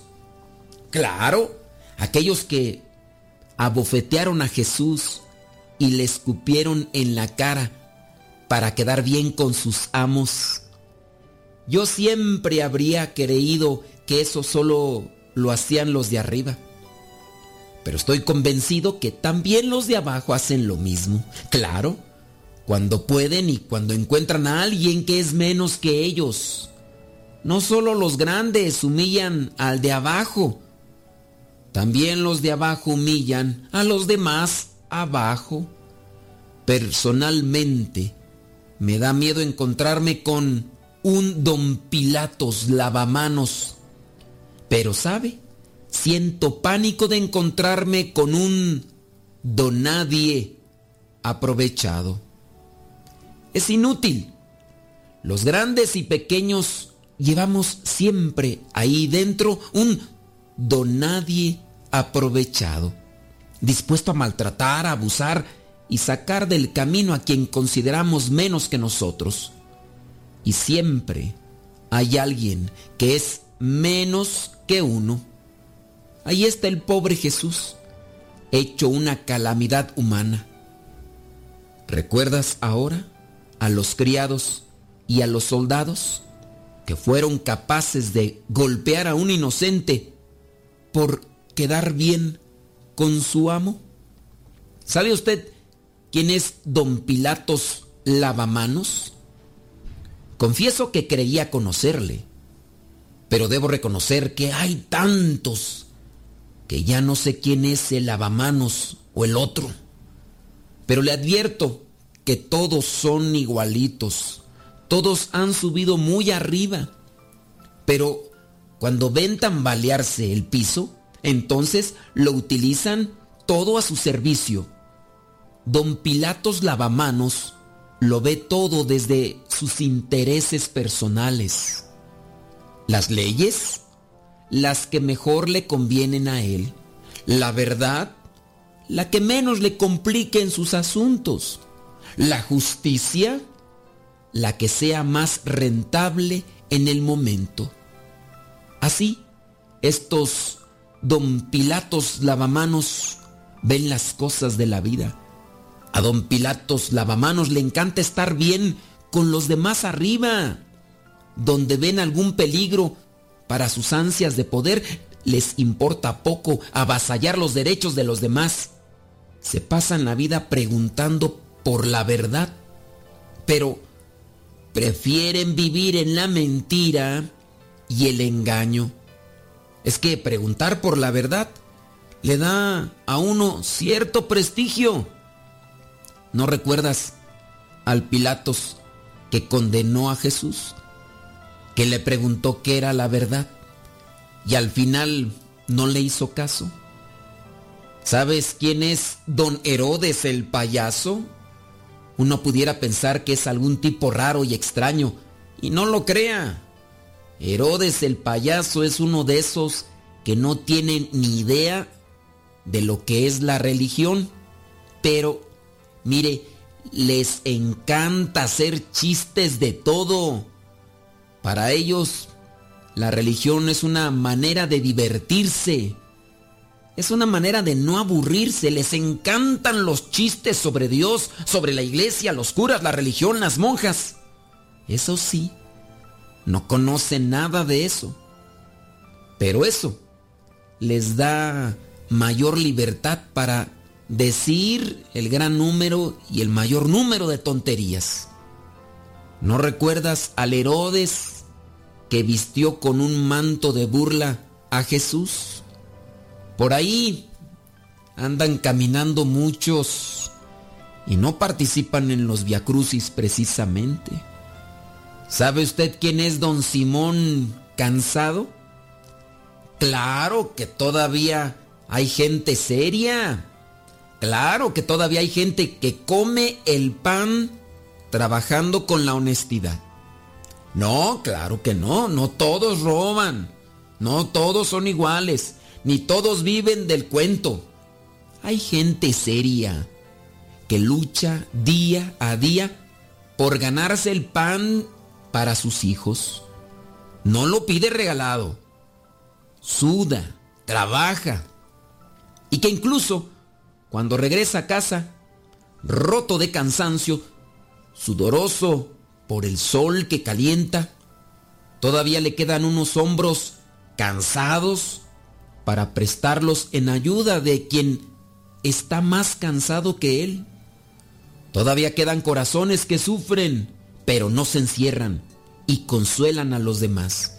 Todavía quedan vidas que se abren para ayudar a los demás. Todavía quedan quienes, por fatigados que estén, comparten sus espaldas para ayudar a llevar la cruz a los otros que ya no pueden.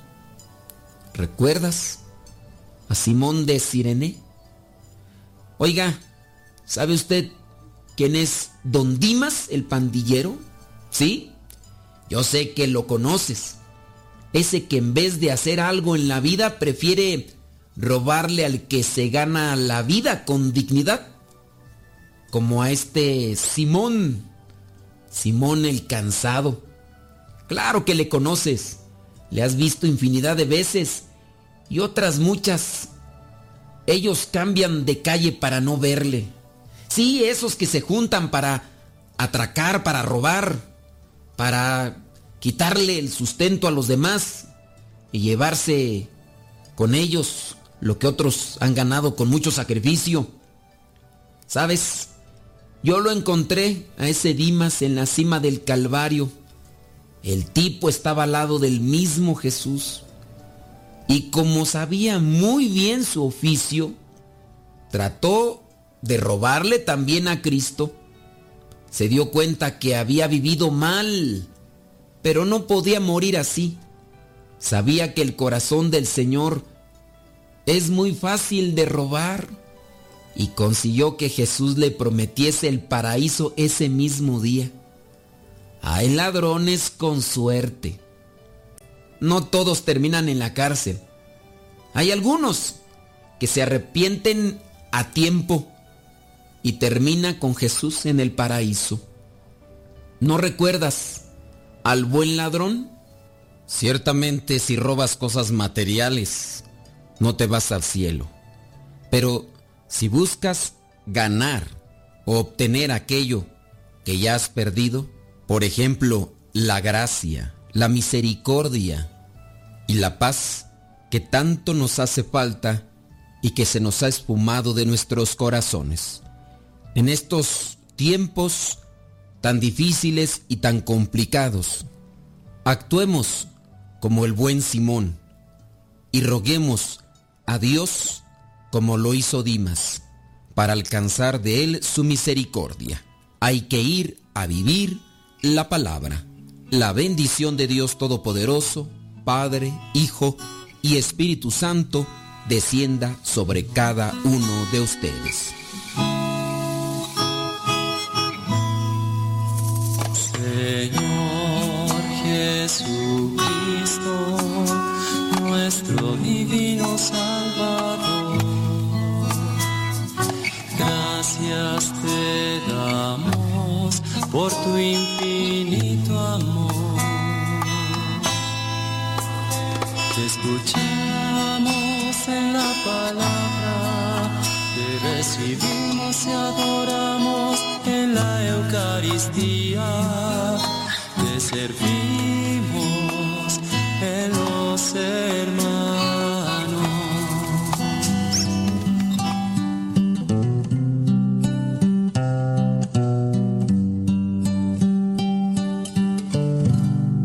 Anoche Cristo vino a mí y Él me consoló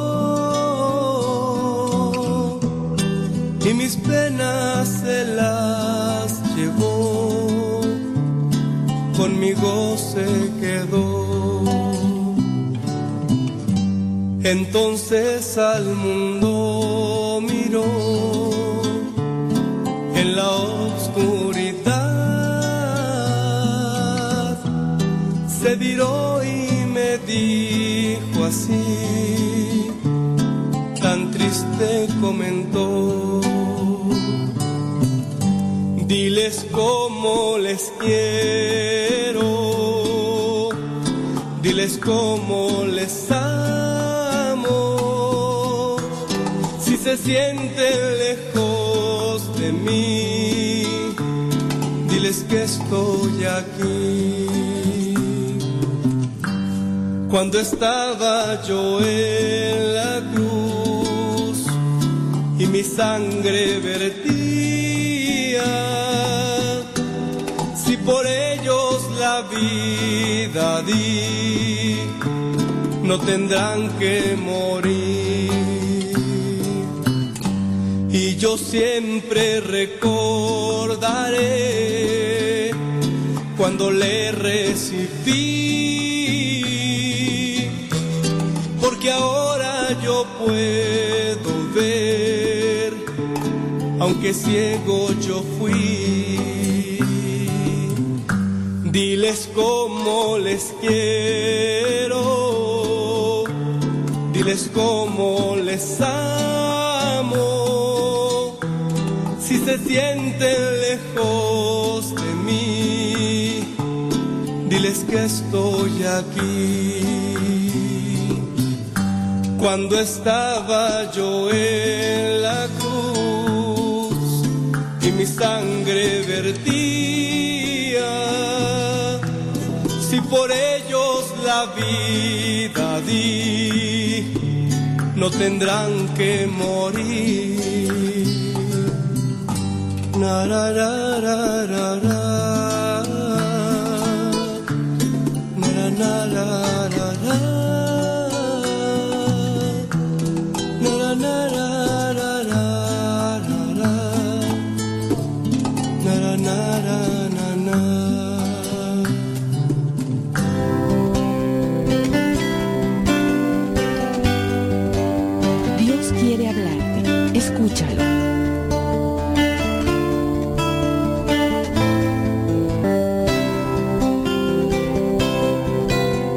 Después de decir esto, Jesús salió con sus discípulos para ir al otro lado del arroyo de Cedrón. Allí había un huerto donde Jesús entró con sus discípulos. También Judas, el que lo estaba traicionando, conocía el lugar porque muchas veces Jesús se había reunido allí con sus discípulos. Así que Judas llegó con una tropa de soldados y con algunos guardianes del templo enviados por los jefes de los sacerdotes y por los fariseos. Estaban armados y llevaban lámparas y antorchas. Pero como Jesús ya sabía todo lo que le iba a pasar, salió y les preguntó, ¿A quién buscan? Ellos le contestaron, ¡A Jesús de Nazaret! Jesús dijo, Yo soy. Judas, el que lo estaba traicionando, se encontraba allí con ellos. Cuando Jesús les dijo, Yo soy, se echaron hacia atrás y cayeron al suelo. Jesús volvió a preguntarles, ¿A quién buscan? y ellos repitieron. ¡A Jesús de Nazaret! Jesús les dijo otra vez, Ya les he dicho que soy yo. Si me buscan a mí, dejen que estos otros se vayan. Esto sucedió para que se cumpliera lo que Jesús mismo había dicho. Padre, de los que me diste, no se perdió ninguno. Entonces Simón Pedro, que tenía una espada, la sacó y le cortó la oreja derecha a uno llamado Malco, que era criado del sumo sacerdote. Jesús le dijo a Pedro, Vuelve a poner la espada en su lugar. Si el Padre me da a beber este trago amargo, ¿acaso no habré de beberlo? Los soldados de la tropa, con su comandante y los guardianes judíos del templo, arrestaron a Jesús y lo ataron. Lo llevaron primero a la casa de Anás, porque era suegro de Caifás, sumo sacerdote aquel año. Este Caifás era el mismo que había dicho a los judíos que era mejor para ellos que un solo hombre muriera por el pueblo. Simón Pedro y otro discípulo seguían a Jesús. El otro discípulo era conocido del sumo sacerdote, de modo que entró con Jesús en la casa. Pero Pedro se quedó fuera, a la puerta. Por esto el discípulo conocido del sumo sacerdote salió y habló con la portera e hizo entrar a Pedro. La portera le preguntó a Pedro. ¿No eres tú uno de los discípulos de ese hombre? Pedro contestó. No, no lo soy. Como hacía frío, los criados y los guardianes del templo habían hecho fuego y estaban allí calentándose. Pedro también estaba con ellos calentándose junto al fuego. El sumo sacerdote comenzó a preguntarle a Jesús acerca de sus discípulos y de lo que él enseñaba. Jesús le dijo, Yo he hablado públicamente delante de todo el mundo. Siempre he enseñado en las sinagogas y en el templo, donde se reúnen todos los judíos. Así que no he dicho nada en secreto. ¿Por qué me preguntas a mí? Pregúntales a los que me han escuchado y que ellos digan de qué les he hablado. Ellos saben lo que he dicho. Cuando Jesús dijo esto, uno de los guardianes del templo le dio una bofetada, diciéndole, ¿Así contestas al sumo sacerdote? Jesús le respondió, Si he dicho algo malo, dime en qué ha consistido. Y si lo que he dicho está bien, ¿por qué me pegas? Entonces Anás lo envió atado a Caifás, el sumo sacerdote. Entretanto, Pedro seguía allí calentándose junto al fuego. Le preguntaron, ¿No eres tú uno de los discípulos de ese hombre? Pedro lo negó diciendo, No, no lo soy. Luego le preguntó uno de los criados del sumo sacerdote, pariente del hombre a quien Pedro le había cortado la oreja. ¿No te vi con él en el huerto? Pedro lo negó otra vez, y en ese mismo instante cantó el gallo. Llevaron a Jesús de la casa de Caifás al palacio del gobernador romano. Como ya comenzaba a amanecer, los judíos no entraron en el palacio, pues de lo contrario faltarían a las leyes sobre la pureza ritual y entonces no podrían comer la cena de Pascua. Por eso Pilato salió a hablarles. Les dijo, ¿De qué acusan a este hombre? Si no fuera un criminal, le contestaron. No te lo habríamos entregado. Pilato les dijo, Llévenselo ustedes y júguenlo conforme a su propia ley. pero las autoridades judías contestaron, Los judíos no tenemos el derecho de dar muerte a nadie. Así se cumplió lo que Jesús había dicho sobre la manera en que tendría que morir. Pilato volvió a entrar en el palacio. Llamó a Jesús y le preguntó, ¿Eres tú el rey de los judíos? Jesús le dijo, ¿Eso lo preguntas tú por tu cuenta o porque otros te lo han dicho de mí? Le contestó Pilato, ¿Acaso yo soy judío? Los de tu nación y los jefes de los sacerdotes son los que te han entregado a mí. ¿Qué has hecho? Jesús le contestó, Mi reino no es de este mundo. Si lo fuera tendría gente a mi servicio que pelearía para que yo no fuera entregado a los judíos. Pero mi reino no es de aquí. Le preguntó entonces Pilato. ¿Así que tú eres rey? Jesús le contestó, Tú lo has dicho. Soy rey. Yo nací y vine al mundo para decir lo que es la verdad. Y todos los que pertenecen a la verdad me escuchan. Pilato le dijo, ¿Y qué es la verdad? Después de hacer esta pregunta, Pilato salió otra vez a hablar con los judíos y les dijo, Yo no encuentro ningún delito en este hombre, pero ustedes tienen la costumbre de que yo les suelte un preso durante la fiesta de la Pascua. ¿Quieren que les deje libre al rey de los judíos? todos volvieron a gritar. Y Barrabás era un bandido. Pilato tomó entonces a Jesús y mandó azotarlo. Los soldados trenzaron una corona de espinas, la pusieron en la cabeza de Jesús y lo vistieron con una capa de color rojo oscuro. Luego se acercaron a él diciendo, ¡Viva el rey de los judíos! y le pegaban en la cara. Pilato volvió a salir y les dijo, Miren, aquí lo traigo para que se den cuenta de que no encuentro en él ningún delito. Salió pues Jesús con la corona de espinas en la cabeza y vestido con aquella capa de color rojo oscuro. Pilato dijo, Ahí tienen a este hombre. cuando lo vieron los jefes de los sacerdotes y los guardianes del templo, comenzaron a gritar, ¡Crucifícalo! ¡Crucifícalo! Pilato les dijo, Pues llévenselo y crucifíquenlo ustedes, porque yo no encuentro ningún delito en él. las autoridades judías le contestaron, Nosotros tenemos una ley y según nuestra ley debe morir porque se ha hecho pasar por hijo de Dios. Al oír esto, Pilato tuvo más miedo todavía. Entró de nuevo en el palacio y le preguntó a Jesús. ¿De dónde eres tú? Pero Jesús no le contestó nada. Pilato le dijo, ¿Es que no me vas a contestar?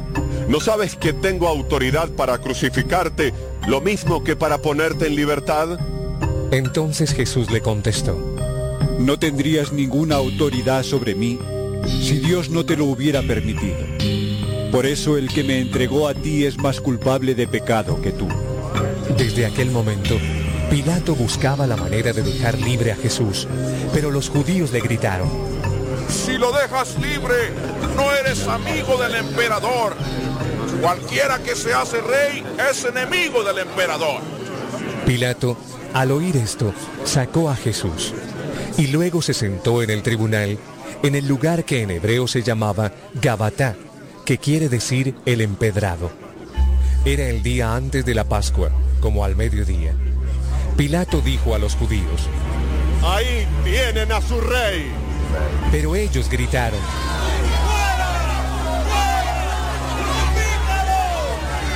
Pilato les preguntó, ¿acaso voy a crucificar a su rey?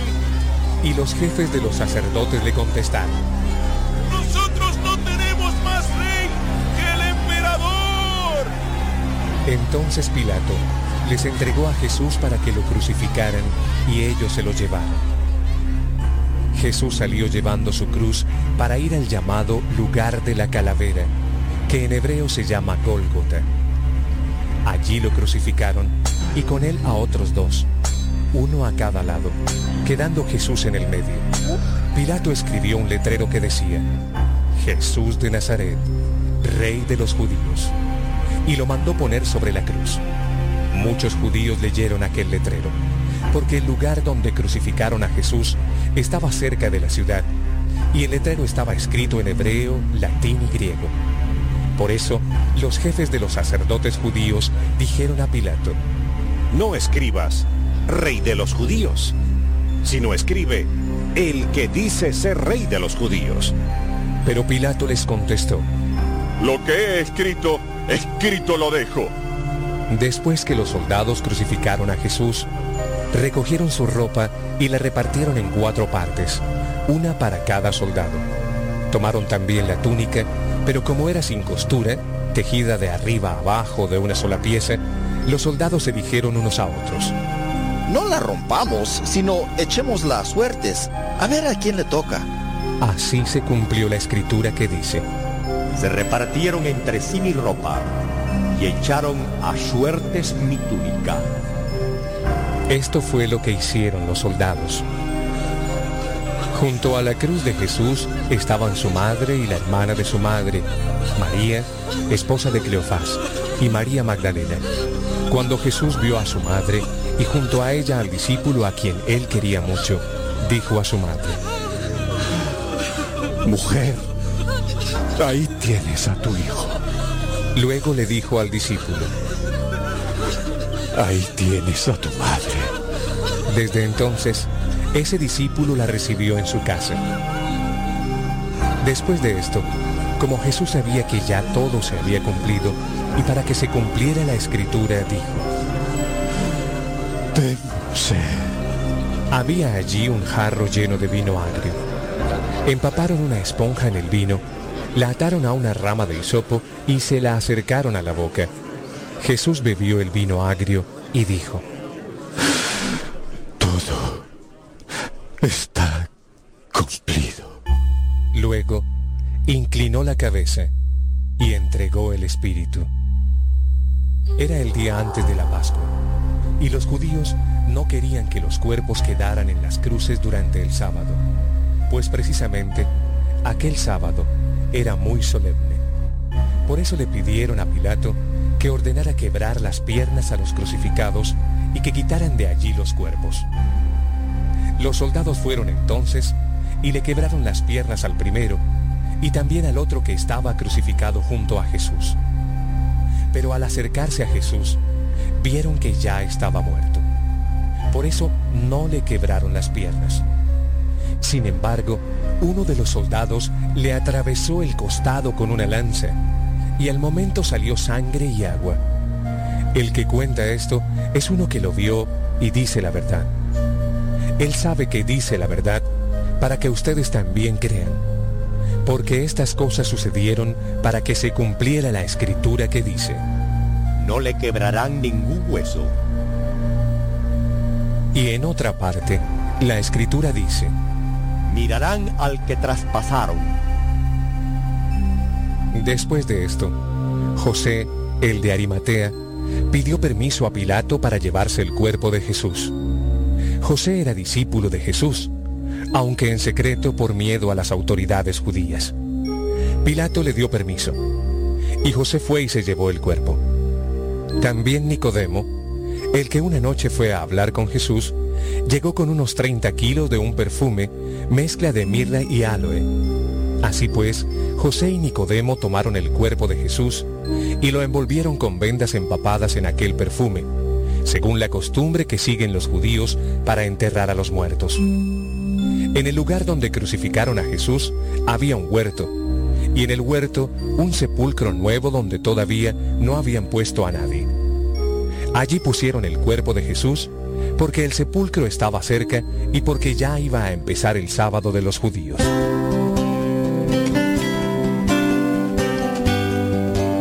Dios quiere hablarte. Escúchalo.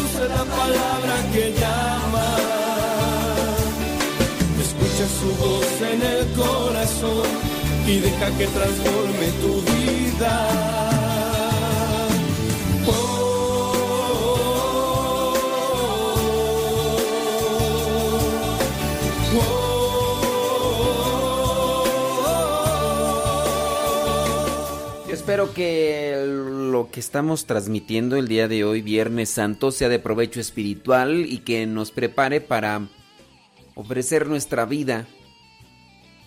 Que también nos prepare para las cosas que,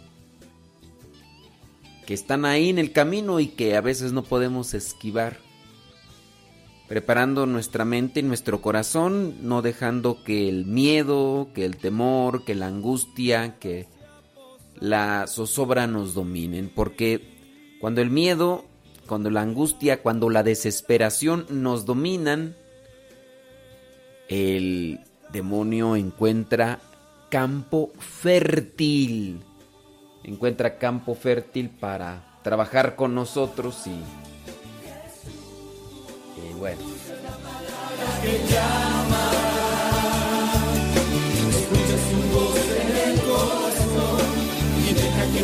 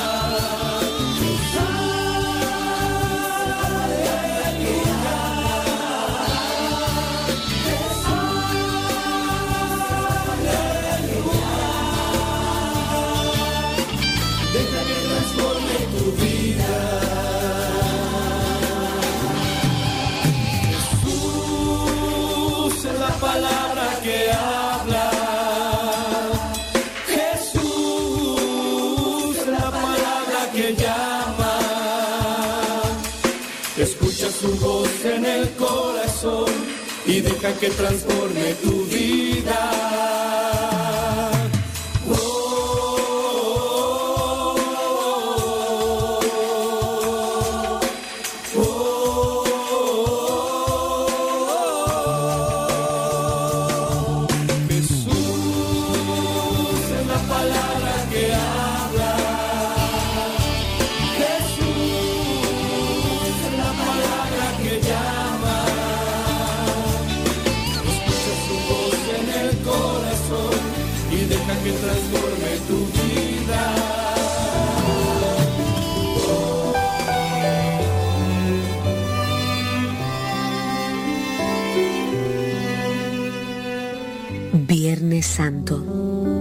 Otro día más para mirar a Jesús, el Jesús que se entrega y que al mismo tiempo representa a todos los inocentes, a todos los que sufren en sí mismos la soledad, representa a los que están descalzos, representan los que tienen roto el corazón. Miren a mi siervo, él soportó nuestros sufrimientos y aguantó nuestros dolores. Nosotros lo estimamos leproso, herido de Dios y humillado, pero él fue traspasado por nuestras rebeliones, triturado por nuestros crímenes.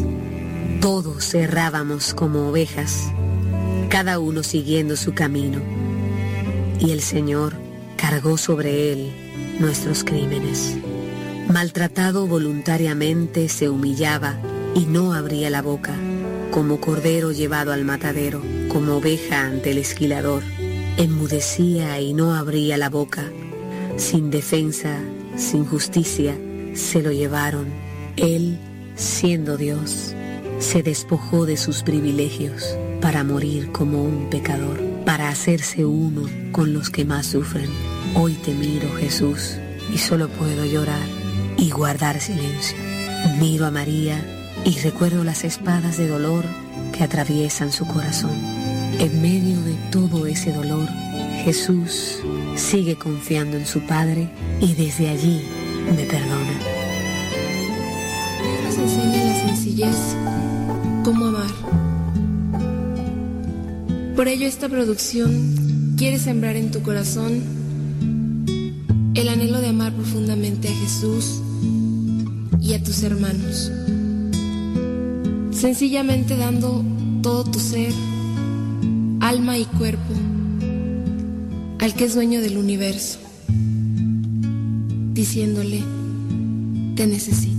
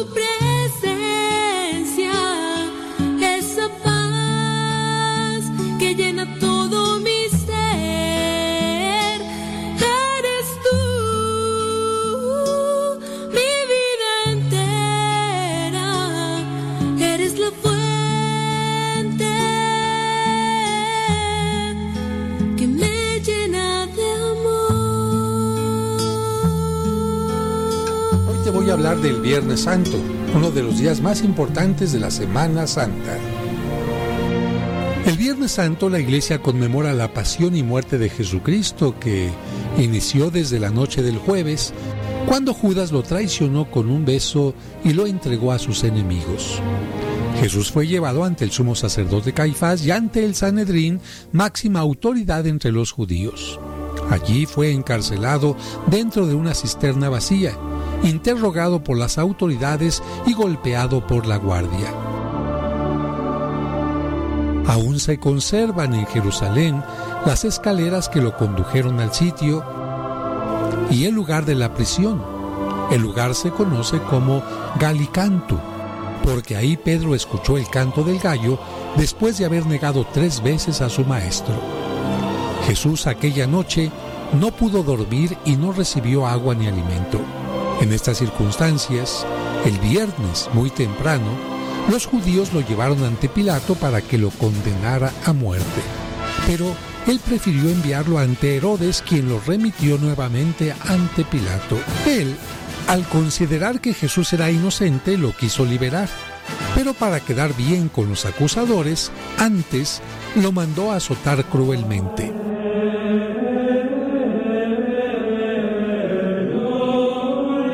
Lamentablemente, ante el griterío de la muchedumbre, Pilato cedió. Se lavó las manos y lo mandó crucificar. Así, Jesús salió de la ciudad hacia el lugar de la calavera, calaverario o calvario. Ahí fue crucificado y su agonía se extendió hasta las tres de la tarde. Era tal el dolor que le infligían los clavos y la posición en la cruz, que en más de tres horas solo pudo exclamar las conocidas siete palabras. Y a la hora de nona, las tres de la tarde, murió entregando el espíritu.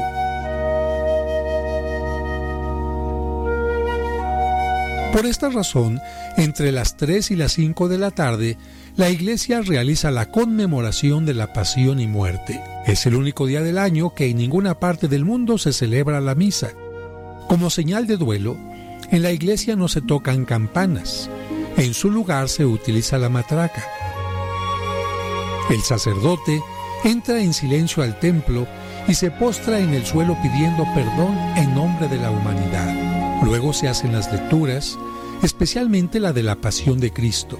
Se hace una larga oración por las necesidades del mundo y se hace la adoración a la cruz, en la que Más que adorar el leño, se reconoce la entrega amorosa de Jesucristo para el perdón de nuestros pecados. Posteriormente se da la comunión a los fieles y así concluye la liturgia. En algunos lugares se hace el rezo del Via Crucis o se representa la pasión de Cristo. Hacia el mediodía se hace el sermón de las siete palabras y por la tarde, noche, se hace el pésame a la Virgen o la procesión del silencio. Es día de ayuno y abstinencia para compartir el alimento con los más pobres.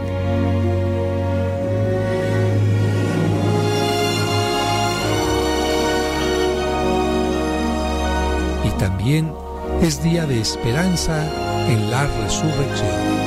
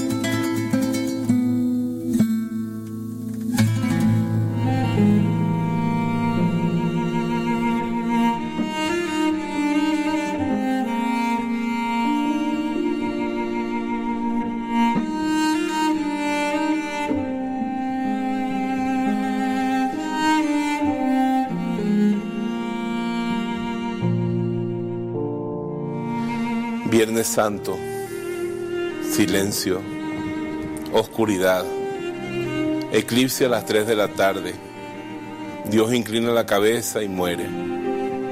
Las piedras se rompen en todo el universo. En todos los planetas las rocas se rompen. Las piedras se rompen y el corazón del hombre es tan duro que se rompen ellas y el corazón del hombre no se rompe. El corazón del mal ladrón no se rompió ni el de Pilatos, ni el de Anás, ni el de Caifás. Pero hay corazones que se quiebran. El corazón de María destrozado al pie de la cruz. El corazón de su hijo Juan, evangelista, que sufre a su lado. El corazón del buen ladrón que se arrepiente y se roba el cielo en la última hora.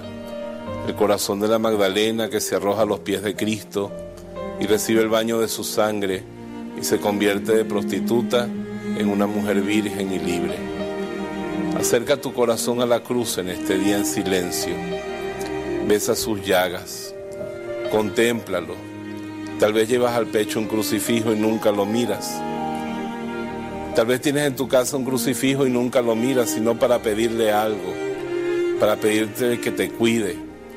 Hoy míralo, para darte cuenta de cuánto amor tuvo por ti, para taladrar sus manos y sus pies y su pecho por amor a ti y bésalo y piensa cómo podemos hacer para responder tanto amor con nuestro pequeño amor. Soy Monseñor Roberto Sipols de la voz de Jesús.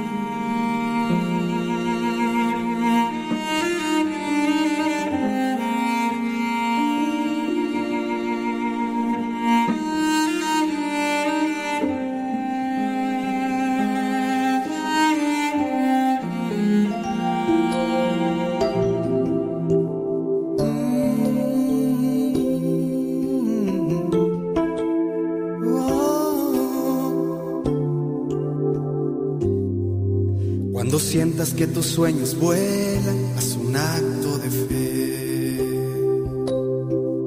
Cuando todo se vuelve tinieblas, haz un acto de fe.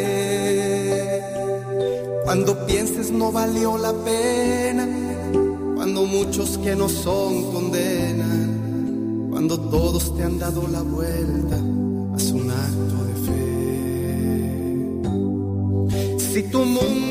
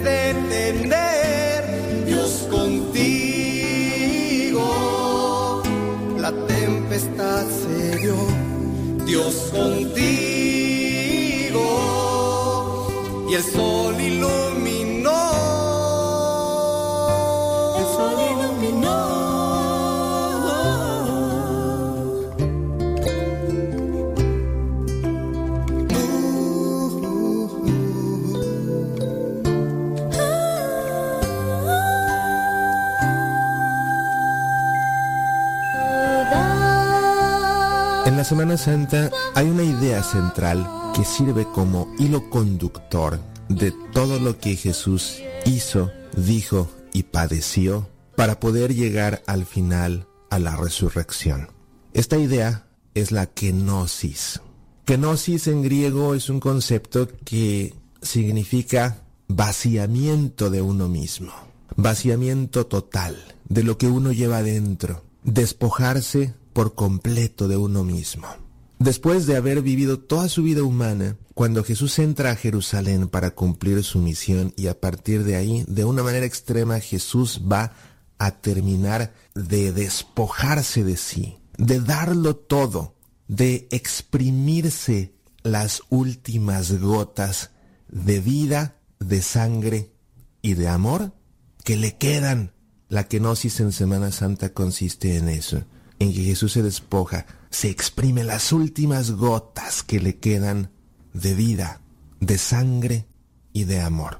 Una idea tan importante que es por ello que todos los domingos de ramos, independientemente del ciclo litúrgico, ya sea A, B o C, la segunda lectura siempre está tomada de la carta de San Pablo a los filipenses, de una pericopa en la que Pablo desarrolla justamente este concepto de la kenosis. Y esta pericopa de la carta de Pablo a los filipenses es sin lugar a dudas una de las obras maestras de Pablo por la forma tan poética, tan bella como está escrito, pero más allá de la poesía, deja claro este despojo total que hace Jesús de todo lo que es y de todo lo que tiene. San Pablo escribe lo siguiente a los filipenses. Cristo, a pesar de su condición divina, no hizo alarde de su categoría de Dios. Al contrario, se despojó de su rango y tomó la condición de esclavo, pasando por uno de tantos, y así, actuando como un hombre cualquiera, se rebajó hasta someterse incluso a la muerte y una muerte de cruz. Por eso, Dios lo levantó sobre todo y le concedió el nombre sobre todo nombre. De modo que al nombre de Jesús toda rodilla se doble y toda lengua proclame, Jesucristo es Señor. Jesús, para venir al mundo a salvarnos, se ha despojado primero que nada de su condición divina para asumir la condición humana. Jesús asume la condición humana para poder departir y compartir con el hombre, para poder pasarla con el hombre mismo, interactuar y convivir con él de una manera tangible y perceptible y a través de departir con el hombre dejar de ver cómo es el verdadero rostro y el auténtico amor de Dios. El que me ve a mí, ve al Padre, dice Jesús. Pero también para compartir, para compartir la condición humana, la condición humana del hombre que sufre y así poder redimirlo de todo el sufrimiento que lo tiene esclavizado y que lo tiene condenado a la muerte eterna.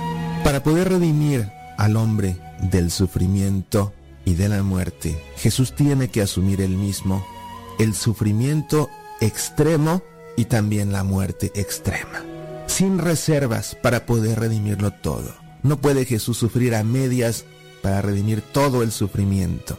No puede Jesús simplemente morir de una manera pacífica para poder redimir al hombre de todas las formas violentas muchas veces en que muere. Y así es que este despojamiento en esta Semana Santa se va haciendo paulatino más y cada vez más hasta que Jesús lo pierda todo hasta llegar a perderlo la vida. Y en el Evangelio vemos como Jesús pierde primero a uno de sus apóstoles que lo traiciona. Después pierde Jesús a sus amigos que lo abandonan en el huerto, a pesar de que Él les pide que oren con Él, porque Él no puede de la angustia solo, porque Él no puede del dolor solo, porque Él no puede solo con ese miedo. Le pide a sus amigos que oren por Él y también lo abandonan porque se quedan dormidos, dejándolo solo, enteramente solo, pasando por ese momento dramático de angustia, de miedo, de conflicto interno, de incluso pedirle al Padre, Padre, si es posible que pase este cáliz sin que yo lo beba, si es posible, redime al mundo de otra forma, si es posible que no muera yo en la cruz. Tal es el pavor que tiene Jesús en ese momento que llega a pedirle al Padre que de marcha atrás con su plan. Aún así, y sin el apoyo de sus amigos que se han quedado dormidos, Jesús habiéndolo aprendido de su madre, le dice al Padre, Fiat, hágase en mí según tu voluntad. Y cuando Jesús es aprendido, se queda sin sus apóstoles porque todos huyen despavoridos. Cuando Jesús sea juzgado, se quedará sin su pueblo, porque estas autoridades religiosas que representan a su pueblo se le han puesto en contra. Y más adelante, incluso el mundo pagano abandonará a Jesús, porque de manos de Pilato y los romanos será clavado en una cruz. Y cuando sea crucificado, se despojará de su dignidad, muriendo en la vergüenza de la cruz, de una cruz que tenía como propósito avergonzar al sentenciado, enteramente desnudo, con el cuerpo totalmente destrozado por la brutal golpiza de la flagelación y en medio de las burlas insolentes de todos los ahí presentes. Pareciera que en ese momento, cuando Jesús está en la cruz, no le queda ya nada. Pareciera que solamente le queda a Jesús la compañía de su madre. Es lo único que tiene en la vida ya, su madre. Y entonces Jesús se despoja de su madre misma, dándola como regalo y herencia a la iglesia, diciéndole al discípulo amado que representa a todos los discípulos amados por venir, he ahí a tu madre. No le queda ya nadie, se muere solo en la cruz. Lo único que pareciera quedarle a Jesús es Dios, su Padre, pero en el Evangelio vemos cómo hasta su Padre lo abandona. Padre, ¿por qué me has abandonado? Jesús se queda incluso sin su Padre en ese momento, totalmente solo. Se ha despojado Jesús de su divinidad para hacerse hombre. Se ha quedado Jesús sin un apóstol que lo ha traicionado. Se queda Jesús sin sus amigos que se han dormido en vez de acompañarlo en su momento de más angustia. Sin sus apóstoles que han huido despavoridos. Se queda sin su pueblo que lo ha sentenciado a muerte. Se queda sin el mundo que lo ha crucificado. Se queda sin su dignidad que le es arrebatada al despojarlo de sus vestiduras y después ante la burla de todos los presentes. Se queda sin su madre que él mismo nos ha dado en herencia y se queda incluso sin su padre. Jesús en este momento lo ha dado casi todo, casi todo, solamente le faltan dos gotas por exprimir. Jesús exhala el Espíritu. Ese Espíritu Santo, Jesús lo deja ir también. Y tras exhalar el Espíritu Santo, Jesús se despoja de la vida. Lo único que le queda ya. Y su corazón deja de latir. Jesús se ha despojado de absolutamente todo lo que tenía, de todo lo que era, sin reservas, de manera extrema. Todo, hasta la última gota. Y este vaciamiento entero de Jesús es lo que nos ganó la redención y lo más importante es que esta kenosis tiene como razón exclusiva el amor de Dios por nosotros. Por eso Dios lo levantó sobre todo y le concedió el nombre sobre todo nombre, de modo que al nombre de Jesús toda rodilla se doble y toda lengua proclame Jesucristo es Señor. Amigo que me escuchas, si quieres que esta Semana Santa sea santa, si tu caminar por el desierto en la cuaresma no ha sido el que esperabas, si no sientes que has crecido lo que has debido de manera espiritual, si no te has logrado convertir como has debido y tú lo sabes, te queda la Semana Santa. La condición de tu éxito es que tú como Jesús te despojes de todo y para ti es más fácil. Debes despojarte únicamente de todo lo que no necesitas, tener ni ser, despojarte por completo, hacer una kenosis de tu vida, porque solamente una copa vacía puede ser llenada de nuevo y en esta ocasión debes vaciar tu copa, fíjate bien, debes vaciar tu copa con una kenosis personal para que sea llenada con cada una de esas últimas gotas que Jesús está exprimiendo a su existencia con su kenosis en Semana Santa. Que tu copa quede vacía para que sea llenada con esas últimas gotas que Jesús exprime de su propia vida, de su sangre y de su amor. Soy Mauricio Pérez, estas son Semillas para la Vida. La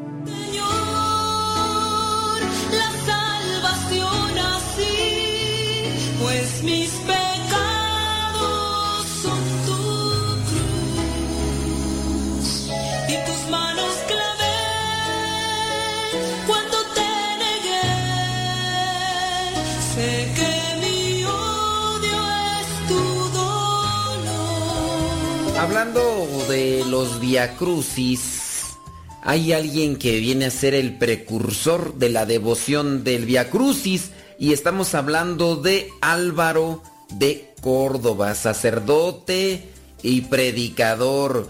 Eh, pues sacerdote de la Orden de los Predicadores, muy conocido por su proeza de predicación allá en España e Italia.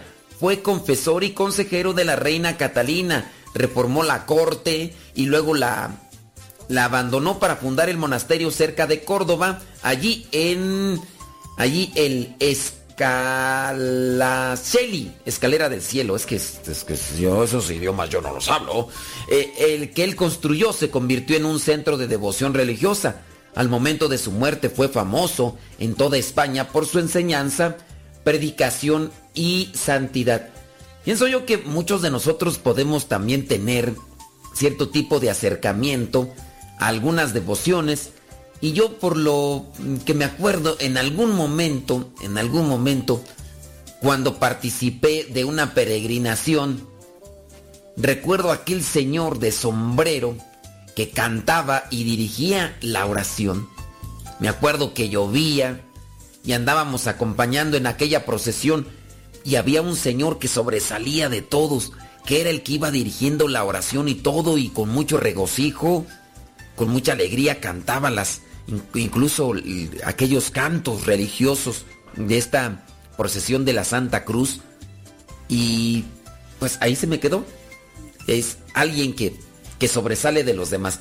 Hablando de Álvaro de Córdoba, dice que nació a mediados del siglo XIV en Zamora y murió alrededor del año 1430. Nació perteneció, perdón, a la noble familia Cardona. En el año 1368, Álvaro de Córdoba ingresó en el convento dominico de San Pablo en Córdoba. Se graduó en Salamanca, España. Su pensamiento inicial fue el de enseñar las escrituras, pero sus habilidades extraordinarias revelaron cuando, por obediencia, se le dio el ministerio de la predicación. Álvaro de Córdoba fue un famoso y ardiente predicador y con su ejemplo y sus obras contribuyó a la reforma de la orden iniciada por el beato Raimundo de Capúa y sus discípulos. En Andalucía el entusiasta predicador Álvaro de Córdoba convirtió muchos corazones con sus apasionantes predicaciones y por intermedio de su ejemplo de vida austera. No solamente era bueno para predicar, sino que se esforzaba en vivir lo que predicaba. Que así debería de ser, ¿verdad? Porque, ay Dios mío, a veces damos tanto mal testimonio, tanto mal testimonio. Dicen, es bien buen predicador, uy, re buenísimo. Pero pues quién sabe cómo viva uno, eso es verdad. Después de volver de una peregrinación a Tierra Santa, quedó impactado en el corazón por el doloroso camino del Calvario recorrido por nuestro Salvador, porque ya estaba la tradición. Deseoso de vivir una existencia en soledad y perfección, donde poder, donde poder templar el espíritu para un apostolado más provechoso, con el favor del rey Juan II de Castilla, del que era su confesor, Álvaro de Córdoba, pudo fundar a tres millas de Córdoba el famoso y observante convento de Santo Domingo, Escala Cheli, Escalera del Cielo, pues, donde había varios oratorios que reproducían lo que es la Vía Dolorosa. Esta sagrada representación fue imitada en otros conventos, dando origen a la devoción tan bella del Via Crucis, muy apreciada en la piedad cristiana. De noche se retiraba a una gruta distante del convento, donde a imitación de su santo padre Domingo oraba y se flagelaba. Con el tiempo esta gruta se convirtió en meta de peregrinaciones para los fieles, poseía el don de profecía y obró milagros.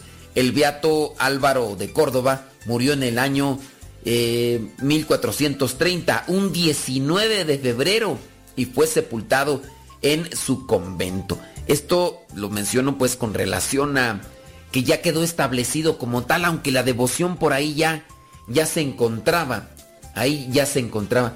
Recordemos que fue allá por el año, ¿qué, ¿cuál año? Ya ni me acuerdo bien.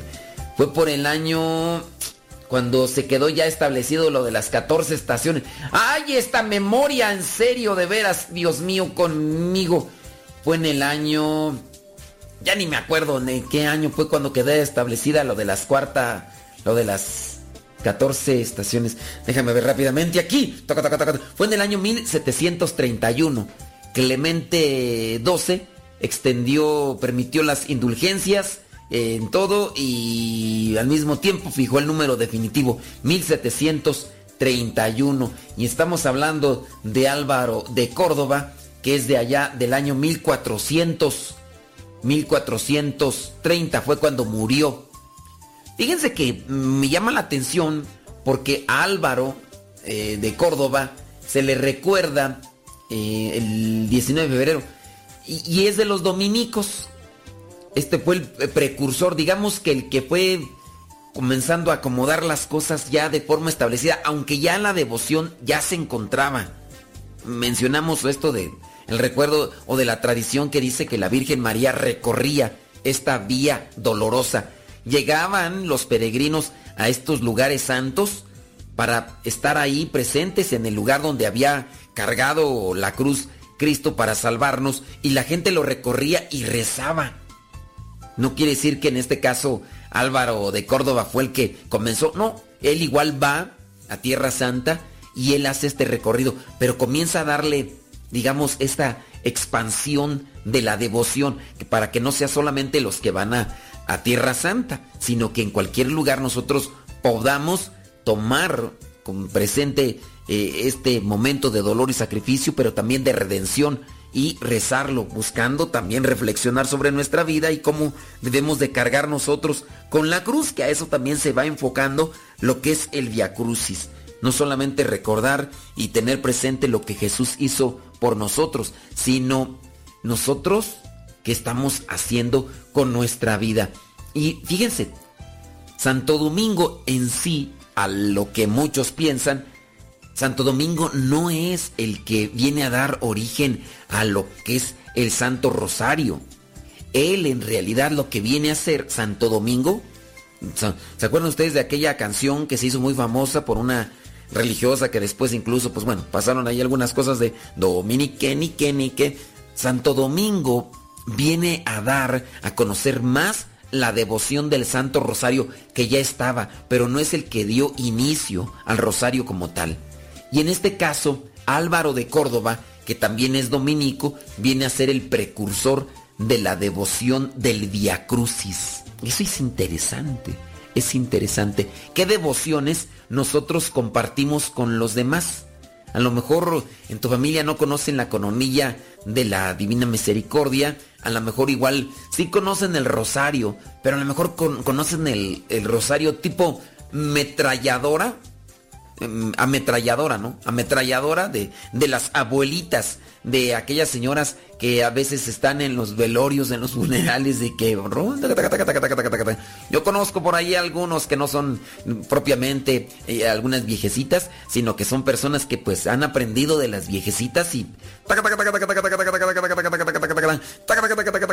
Respira un poquito, dale un poquito más de, de devoción. Pues Ojalá y nosotros seamos de aquellos que compartimos devociones que ayudan para enriquecernos espiritualmente, así como lo hizo en este caso Álvaro de Córdoba. Incluso pues ahí la invitación, ¿no? Para que recen el Via Crucis. No solamente, por favor, no solamente eh, los viernes. Miren, ya habrá momentos en los que ya la persona mm, no reza ni siquiera el Via Crucis, ni el Rosario, ni la Coronilla de la Misericordia. No sé qué rezará usted, pero yo espero que, que, rece algo. Sí, ya el rezo, a diferencia de la oración, el rezo ya es algo estructurado, pero de, de igual manera ayuda y, y, nos pone ante la presencia de Dios. Así que ahí, ahí se lo dejo, ahí se lo dejo.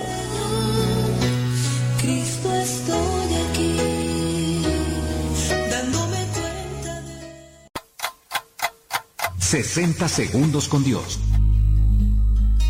Todos los días al revisar los diarios y encender la computadora, nos encontramos con noticias desalentadoras, muerte, dolor, tristeza en el mundo. No cabe duda que estamos viviendo tiempos difíciles.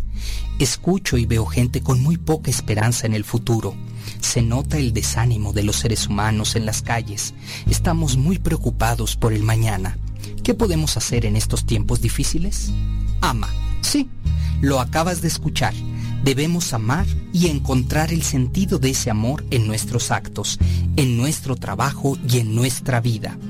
Amar y comprender que el verdadero cambio está en la manera en que afrontemos el día a día. Ama lo que tienes, no lo que quieres. No intentes buscar las respuestas de todo. Mejor, a todo, dale tu mejor respuesta. Ama. 60 segundos con Dios.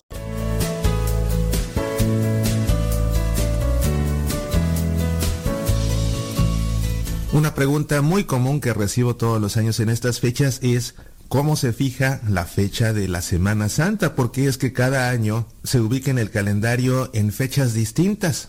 Pues bien, déjame darte la definición formal de la fecha del domingo de resurrección, porque es en base al domingo de resurrección que se fija el resto de la Semana Santa y por supuesto de la cuaresma que inicia con el miércoles de ceniza cuya fecha también es variable. El domingo de Pascua se celebra en la Iglesia Católica, en el rito romano, cual pertenece el 97% de los católicos. El domingo de Pascua se celebra el primer domingo del plenilunio del equinoccio de primavera. ¿Qué significa esto y por qué especifico que los católicos del rito romano celebramos la Pascua en este día? Bueno, las iglesias orientales católicas, no me refiero a las ortodoxas, me refiero a las iglesias católicas, pero que pertenecen a ritos orientales, celebran la Pascua en distintas fechas, por diferentes motivos. Pero el rito romano al que pertenecemos 97% de los católicos, celebramos la Pascua el primer domingo posterior a la primera luna llena de primavera. Eso significa el primer domingo del plenilunio del equinoccio de primavera. Y esto obedece a la tradición de que Jesús celebró su última cena y padeció, fue sepultado y resucitó en torno a la celebración de la Pascua judía. La Pascua judía se celebra el día 14 del mes judío de Nisan y este 14 de Nisan coincide con la primera luna llena de primavera. El calendario judío es un calendario lunar. Como para nosotros la fiesta más importante no es la Pascua, no es la salida de Egipto, encabezados por Moisés, sino que para nosotros la Pascua más importante que celebramos es la Pascua de Resurrección. Entonces, por eso nuestra celebración máxima en la fe, que es el triduo pascual, lo celebramos en torno al primer domingo posterior a esta luna llena de primavera. Después cuentas unos 40 días hacia atrás y así es como se fija la fecha del miércoles de ceniza. Soy Mauricio Pérez, estas son Semillas para la Vida.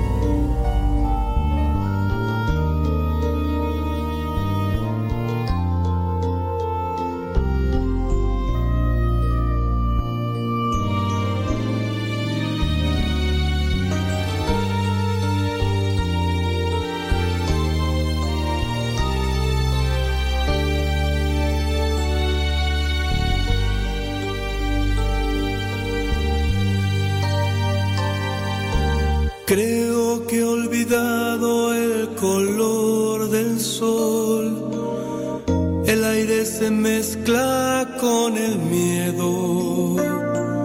Solo sombras de muerte veo a mi alrededor. Confusión sin luz en mi camino. No cabe esperanza en este lugar. Alto es el precio de la fe.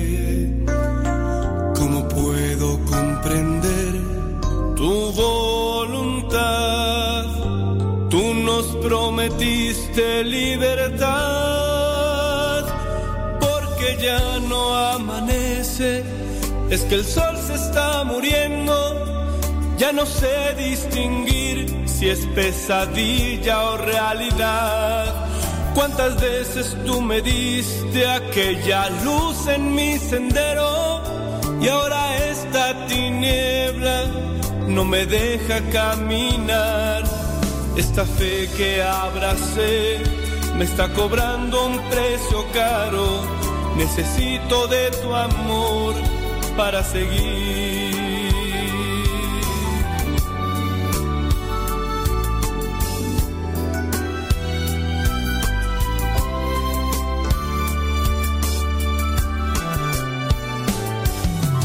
no voy a desfallecer,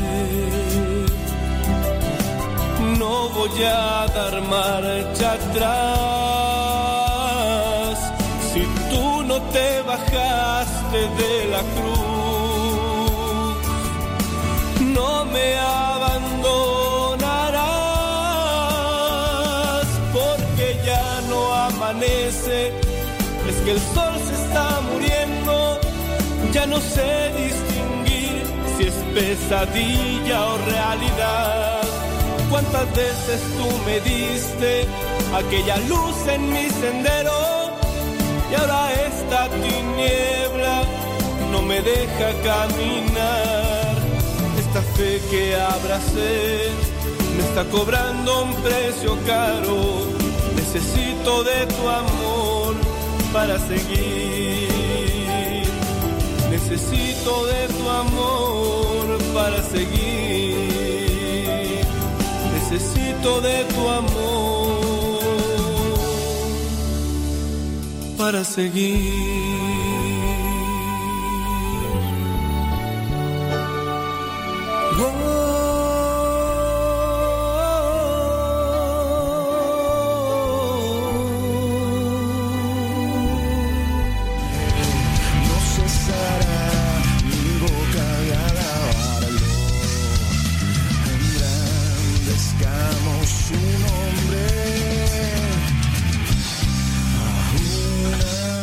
Dentro de los videos virales Por ahí había, encontré un video que decía 20 cosas que no sabías, de seguro no sabes de la película La Pasión de Cristo. Y que me pongo a analizarlo.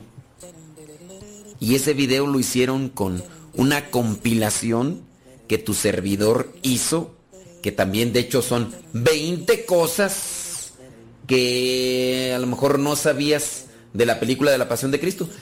Eh, de hecho, primero fueron una cantidad, después fueron otras y ya después dejé con 20. Y pues alguien por ahí hizo un video y tiene más de un millón de vistas. Bueno, pero hay algo que, que pueda servir, ¿no? Eh, Hicimos una compilación de las 20 cosas y ya estuve por ahí escuchando incluso algunos sacerdotes que estuvieron acompañando a Mel Gibson para apoyarle en la realización de la película, que si tú muy bien sabes, pues hasta este momento, pues este pues ahí está, esa película que sí incluso fue nominada a, los Oscar, pero que también fue muy rechazada, muy rechazada. Y también tuvo mucha crítica, mucha crítica mmm, pues eh, ofensiva por la sangre y decían que era antisemita, o sea que era que le echaba tierra a los judíos y que provocaba pues eh, persecución a los judíos y, no, la verdad es que bueno, te comparto rápidamente estas 20 cosas que no sabías de la película de la pasión de Cristo. A lo mejor que no sabes, a lo mejor si tú la sabes. Y si ya leíste ese escrito que nosotros hicimos, tú ya, ya la sabes. Mira, por ejemplo, en el año 2003 el actor Mel Gibson, católico, señaló a Emmerich eh, como fuente alterna al Evangelio para elaborar su película, La Pasión de Cristo. O sea que si, la has, si has visto la película, has visto los detalles de las experiencias de Santa, Santa Ana Catalina Emmerich. Pero estaba yo escuchando este sacerdote, legionario de Cristo, que estuvo presente en, la, en los tiempos de la filmación, dice que no toda la película se basó en las visiones que tuvo Santa, Santa Catalina de Emmerich. No, no toda la película, porque alguien dijera, no, pues yo voy a leer los escritos de Santa Ana Catalina Emmerich para allí. No, no, no. La beata Ana Catalina Emmerich nació el 8 de septiembre del año 1774 y murió el 9 de febrero del año 1824 cuando ella tenía 49 años. Fue una monja agustina, canóniga, mística y escritora alemana. Fue beatificada por el Papa San Juan Pablo II el 3 de octubre del año 2004. Emmerich es el apellido consignado en Alemania. Número 3. Desde pequeña decía tener visiones en las que se le aparecía principalmente Jesucristo, cediéndole su cruz. Ingresó en un convento de Agustinas. Cuando tenía 24 años, le empezaron a aparecer heridas sangrantes, lo que nosotros llamamos estigmas, que se hacían visibles periódicamente en Navidad y Año Nuevo. Solamente en esos. Número 4. El actor Jim Caviezel fue alcanzado en dos ocasiones por un rayo durante el rodaje. Sin embargo, ese no sería el único sufrimiento para el actor, pues en la secuencia de la flagelación fue azotado sin querer varias veces. Una de ellas le provocó una herida de 30 centímetros. Pues resulta que pues, querían hacerlo todo lo más real posible, utilizaban ciertos trucos para que se mirara que lo estaban golpeando. Si tú has visto la película, cuando le están dando los latigazos, ¡cias! ¡cias! Bueno, se ven tan reales. Pues resulta que lo hacían todo de una manera y en algún momento, sácatelas, que con, aquellas, con aquellos ganchos sí le pegaron en su cuerpo. Y tanto así que la herida, la herida que le provocó ese golpezazo, le hizo que detuvieran el rodaje de la película por dos días. Tuvieron que detenerlo por dos días, pero aprovecharon porque sacaron el molde de esa herida para hacerle las otras con, pues ya ves que le hacen sus efectos especiales. aprovecharon, pero Jim Caviezel tuvo que estar dos días atendido porque la recuperación, pero obviamente él estaba preparándose espiritualmente, rezar el rosario y más, cosas. Número 5. La paciencia de Caviezel es infinita, pues puesto que para las últimas escenas llegó a soportar sesiones de maquillaje de hasta 7 horas y en ocasiones tuvo que ir a dormir con el maquillaje puesto. Dice este sacerdote que escuchaba yo que se levantaba a las 2 de la mañana o desde las 2 de la mañana le empezaban a poner todo el maquillaje a este actor. El maquillaje que tú ves, por ejemplo, ya en las últimas escenas donde está todo así. Desde las 2 de la mañana y ¿para qué? Para que pudiera así. Cuando dice el sacerdote que le tocó mirarlo en una de esas escenas, cuando lo vio así de frente, dice, es impresionante. Y hasta el mismo actor estaba sorprendido de cómo se veía con todo el trabajo que, que le habían hecho para que se mirara como se mira en la película, todo golpeado. Número 6. Si prestamos atención al nombre de este actor, nos daremos cuenta de que sus iniciales son JC, Jim Caviezel, coinciden con las, las que habitualmente se emplean para referirse a Jesucristo. Algo curioso. Número 7. Durante la filmación de la Pasión de Cristo, Caviezel tenía 33 años, la misma edad que tenía Jesús de Nazaret al momento de su muerte, según dicen, según la tradición, aunque algunos dicen que tenía más y otros que tenía menos, bueno, pero la tradición dice 33 años. Número 8. Es interesante el nombre de la actriz judía que encarna a la Virgen María. Su apellido es Morgensten, que significa en alemán estrella de la mañana, un término que está presente en la letanía del rosario. Imagínate, o sea, el nombre, el apellido, perdón, el apellido de esta actriz judía que encarnó a la Virgen María, el apellido es Morgensten, que significa estrella de la mañana, cosa. Número 9. Satanás es interpretado por la actriz de nombre Rosalinda Calentano, quien no pone su voz al personaje del demonio. La voz fue doblada por otro actor. Se dice, además, número 10, se dice además que durante el rodaje hicieron acto de presencia unos misteriosos hombres vestidos totalmente de blanco que se dedicaron a dar consejos acerca de cómo recrear la pasión de Cristo. Nadie parecía conocer a estos individuos a los que una vez finalizada la grabación no se los volvió a ver. Eso es lo que dice.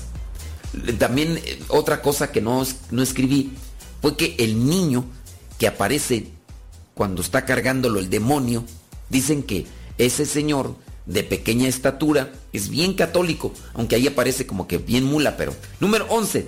Durante el rodaje, todos los días antes de que comenzase el trabajo, el sacerdote canadiense Stephen Somerville oficiaba una misa en latín para todos los implicados en el proyecto. Número 12. La película tuvo tres nominaciones a premios Oscar pero no ganó ninguno. Número 13. La película que narra las últimas 12 horas de la vida de Jesucristo antes de ser crucificado trae dos importantes mensajes, lo que significa la verdad, la gracia y el perdón. Número 14.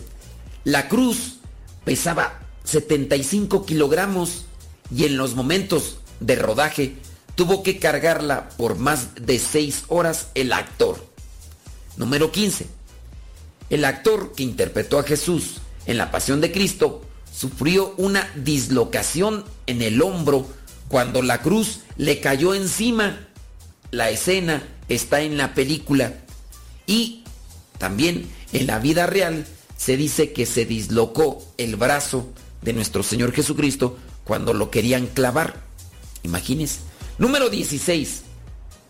Era yo el que habían puesto en cruz eran mis pecados, dijo Mel Gibson, para explicar por qué en la película sus propias manos son las que clavan a Cristo en la cruz. O sea, cuando tú ves unas manos que están clavando ahí a Cristo en, la cruz, son las manos de este del director para que dé a conocer que pues sí, Muchas veces nosotros con nuestros pecados, ahí estamos. Oye, ya se me desgastó un poquito la voz, deja, deja ponerme un poquito de agua.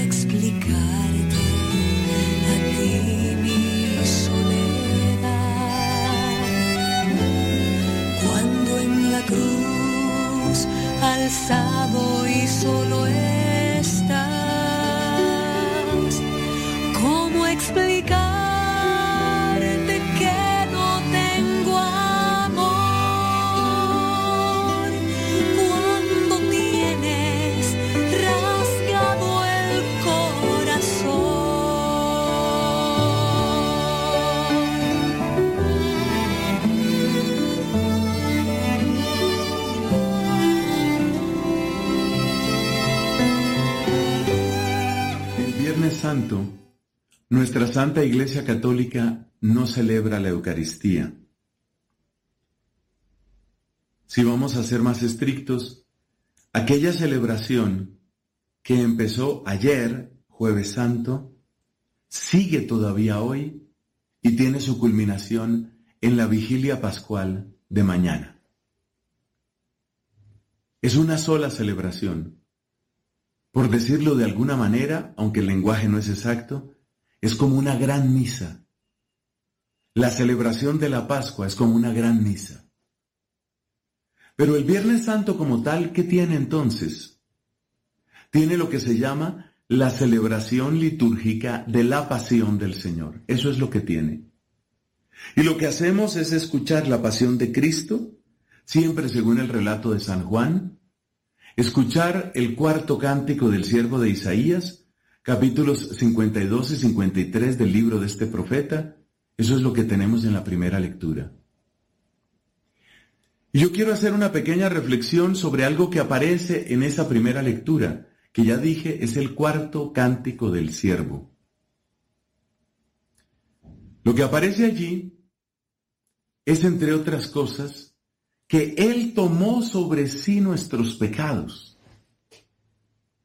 Este es un concepto que nos puede parecer muy extraño.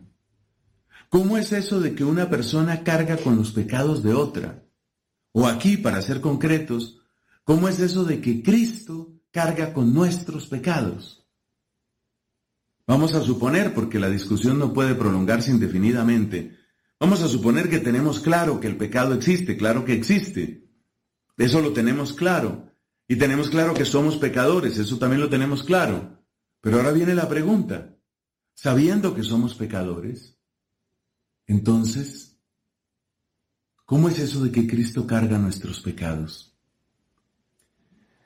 Por estos días y por las circunstancias que todos conocemos, he tenido más tiempo para oír y he tomado unas catequesis excelentes de un cierto obispo, un obispo francés católico, por supuesto, que tiene una serie de catequesis en YouTube, un poco más de 50 catequesis sobre el credo. Lo he disfrutado mucho. Y me ha enseñado, todos tenemos que aprender.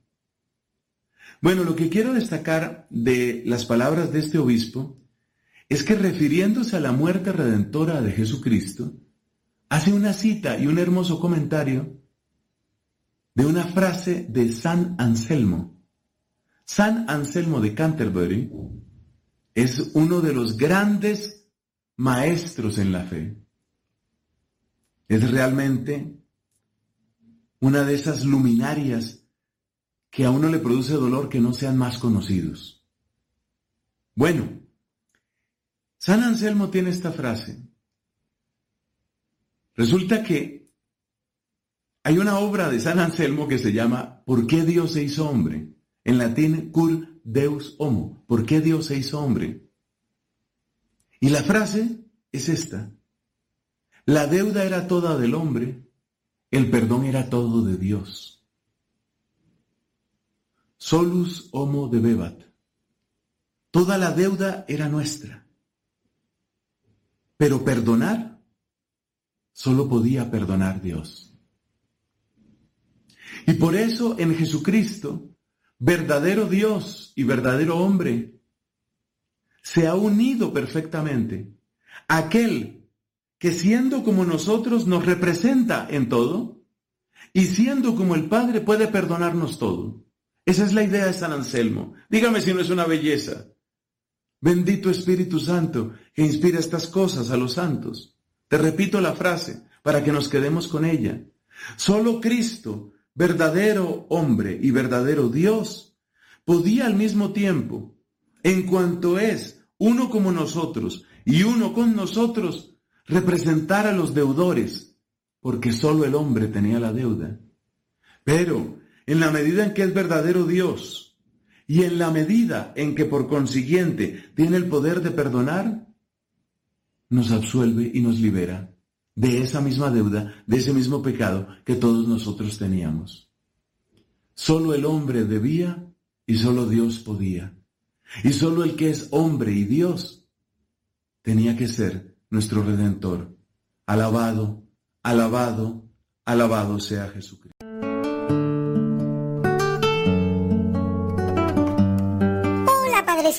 ya regresé para hacerle otras preguntas, ¿se puede? Qué bueno que seas curioso. ¿Y ahora qué quieres saber?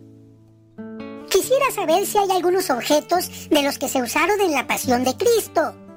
Ha pasado mucho tiempo, pero sí, sí se conservan algunas reliquias. ¿Reliquias? Uy, yo pensaba que las reliquias solo eran las partes del cuerpo de los santos cuando ellos se mueren. No, también se llaman reliquias a los objetos que estuvieron en contacto con Cristo. Las más importantes? En primer lugar, la cruz. ¿Todavía existe? Sí, aunque solamente se conserva un fragmento de unos 40 centímetros porque durante la Edad Media se le quitaron muchas astillas para repartirlas por todo el mundo. A esas astillas se les llama la verdadera cruz o la vera cruz. ¿Y dónde está? En Roma, en esta basílica. Se llama la Basílica de la Santa Cruz en Jerusalén se construyó sobre grandes cantidades de tierra que se llevaron a Roma desde Jerusalén.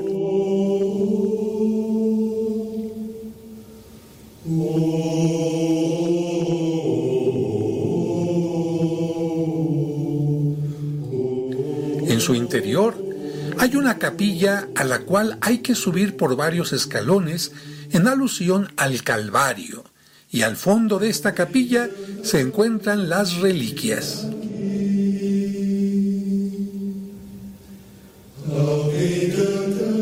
Los restos de la cruz están dentro de este hermoso relicario.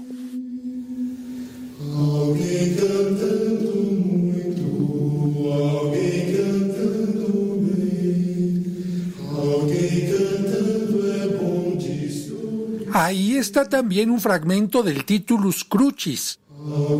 ¿Titulus Crucis? Ah, caray, ¿y qué es eso? Se llama así al letrero que mandó poner Pilato sobre la cruz que decía Jesús de Nazaret, rey de los judíos, y que por cierto algunos pintores por flojera solamente hacen las iniciales poniendo I-N-R-I, INRI, que significa Jesús de Nazaret, rey de los judíos.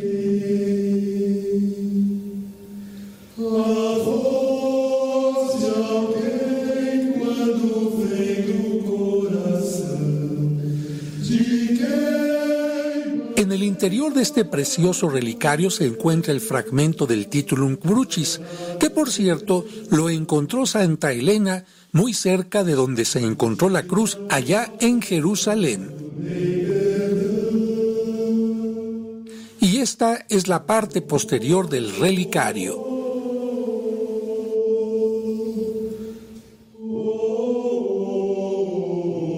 ¿Y dónde hay otras reliquias? En París está la corona de espinas.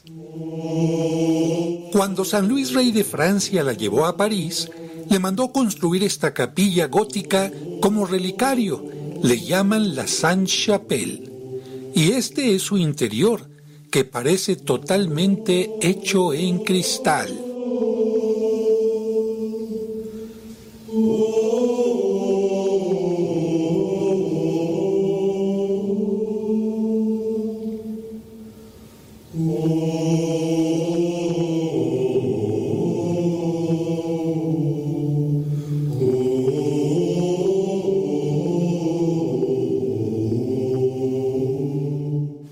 Exactamente sobre el altar en esta parte es donde estaba el relicario donde se veneraba.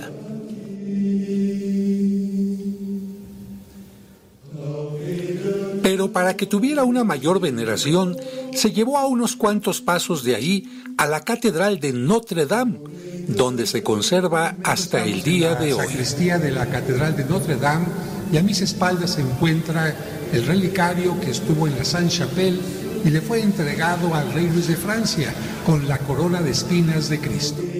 Aquí se pueden ver los detalles de este relicario que en la parte superior a manera de copa recibe la corona que es circular. Y en este estuche de cristal podemos observar la corona que se venera en esta catedral, como lo podemos ver aquí.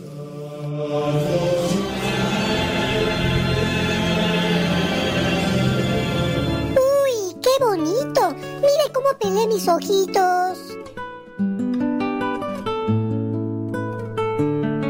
¿Me puede platicar de alguna otra reliquia? Con mucho gusto. La tradición afirma que la columna a la que Cristo fue atado para la flagelación en el pretorio de Pilato fue llevada hasta la iglesia de Santa Praxedes en Roma y aquí la puedes ver.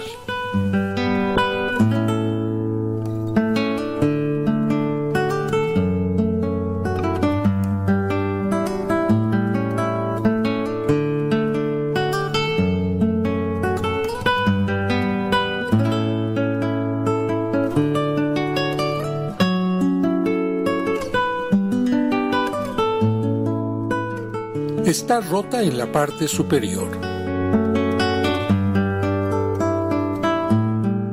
Durante muchos años se veneró sin protección alguna y todos los peregrinos la tocaban adjudicándole poderes especiales y milagros. Actualmente, este sencillo relicario con cristal sirven para protegerla. ¡Wow! ¡Qué interesante! Espero algún día poder visitar esos lugares y si voy con usted seguramente aprenderé mucho como lo hacen en sus peregrinaciones.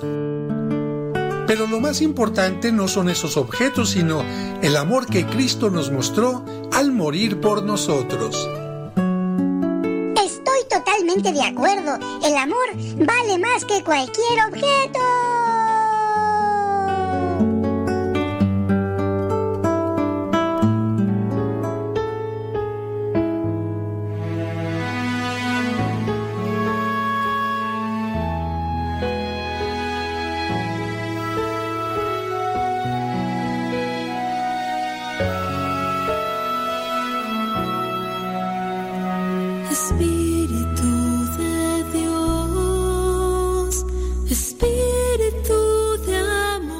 Vamos a desconectarnos de de Facebook y de de YouTube de este programa al que madruga. Son ya 3 horas con 42 minutos que hemos estado transmitiendo en este día santo, Viernes Santo, Viernes de dolor, Viernes de de recordar el sacrificio de Cristo por nosotros. Y también día de reflexionar cuánto nos estamos sacrificando nosotros por los demás, compartiendo el amor que Dios nos ha dado. Nos vamos a desconectar y los que quieran seguir escuchando, miren, para el día de hoy ya tenemos preparado material que yo espero sea de provecho espiritual para ustedes. No sé si, si en un ratito más haga una transmisión especial de, de Viernes Santo, pero tenemos preparada lo que son las siete palabras. ¿Por qué no también transmitir el Cristo roto, esta reflexión de Alberto Mayagoitia? A las dos en el programa Evangelizar sin tregua les tenemos preparado lo que son las reflejos de los personajes de la pasión en nosotros algo muy diferente a lo que pusimos en el Evangelio. ¿Qué más tú? Bueno, pues hay varias cosas. Ojalá y ustedes puedan conectarse en Radio Cepa. Si ustedes pueden conectarse en Radio Cepa, bueno, pues ahí los vamos a, a estar acompañando. Así que pásenle a Radio Cepa. Viene ya el programa Lío Misionero. Yo espero que sea un programa especial, ¿verdad, Lalo? Si es un programa especial. Hoy no quisimos poner el Angelus, aunque se podía. Pero pues me estuve. Estuve pensando que así como no pusimos. Así como no, no, no dijimos el santoral, ni hoy ni mañana, pues también sí se puede todavía decir el, el Angelus, pero pues es Viernes Santo, mañana sábado santo. A partir del domingo no se dice el Angelus. A partir del domingo se dice el Regina Cheli. Desde el domingo en adelante se dice el Regina Cheli. Así que... Ah, solamente en Pascua, ciertamente. Ciertamente en Pascua se dice el Regina Cheli. Ya terminando la Pascua, ahora sí ya se regresa al Angelus. Vámonos con el misionero.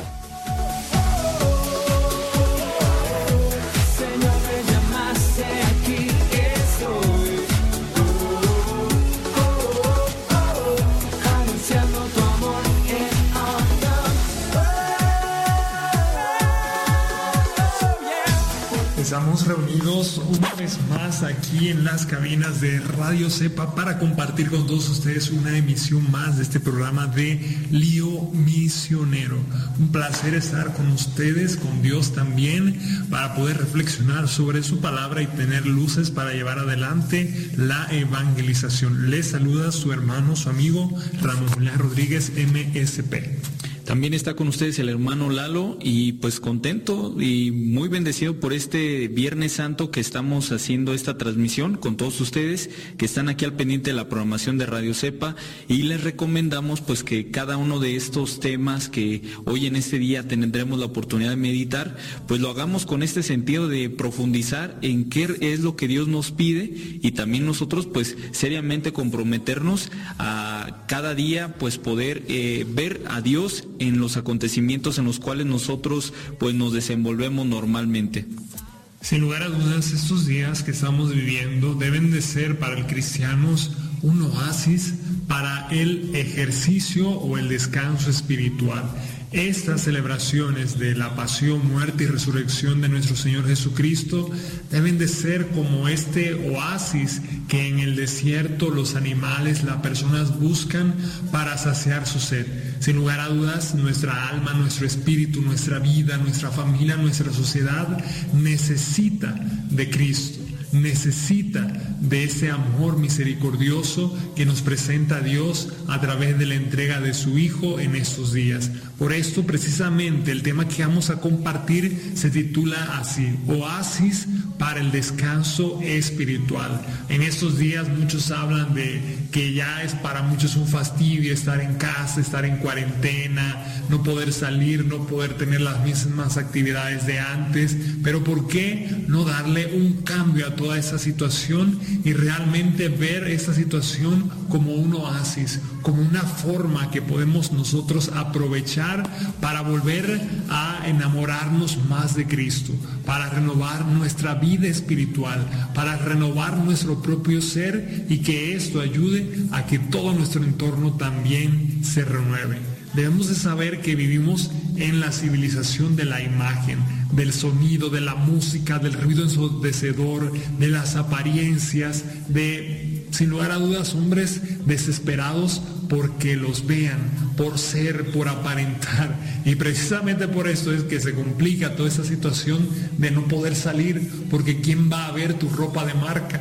¿Quién va a descubrir que tienes uno de los mejores celulares del momento? ¿O quién va a ver tu hermoso coche que tienes ahí en el, en el estacionamiento parado por esta situación? Entonces, al no poder tener todas estas cosas que la sociedad ha puesto como lo auténtico, como lo real, como lo que da sentido en la vida, pues eso es lo que causa a veces mucha desesperación. Pero debemos de saber que la iglesia como que siempre se adelanta a los tiempos. Y ya desde el año 1964 el Papa Paulo VI, visitando la casa de la Sagrada Familia de Nazaret, él decía, la primera lección de Nazaret es el silencio. ¿Cómo desearíamos que se renovara y fortaleciera en nosotros el amor al silencio?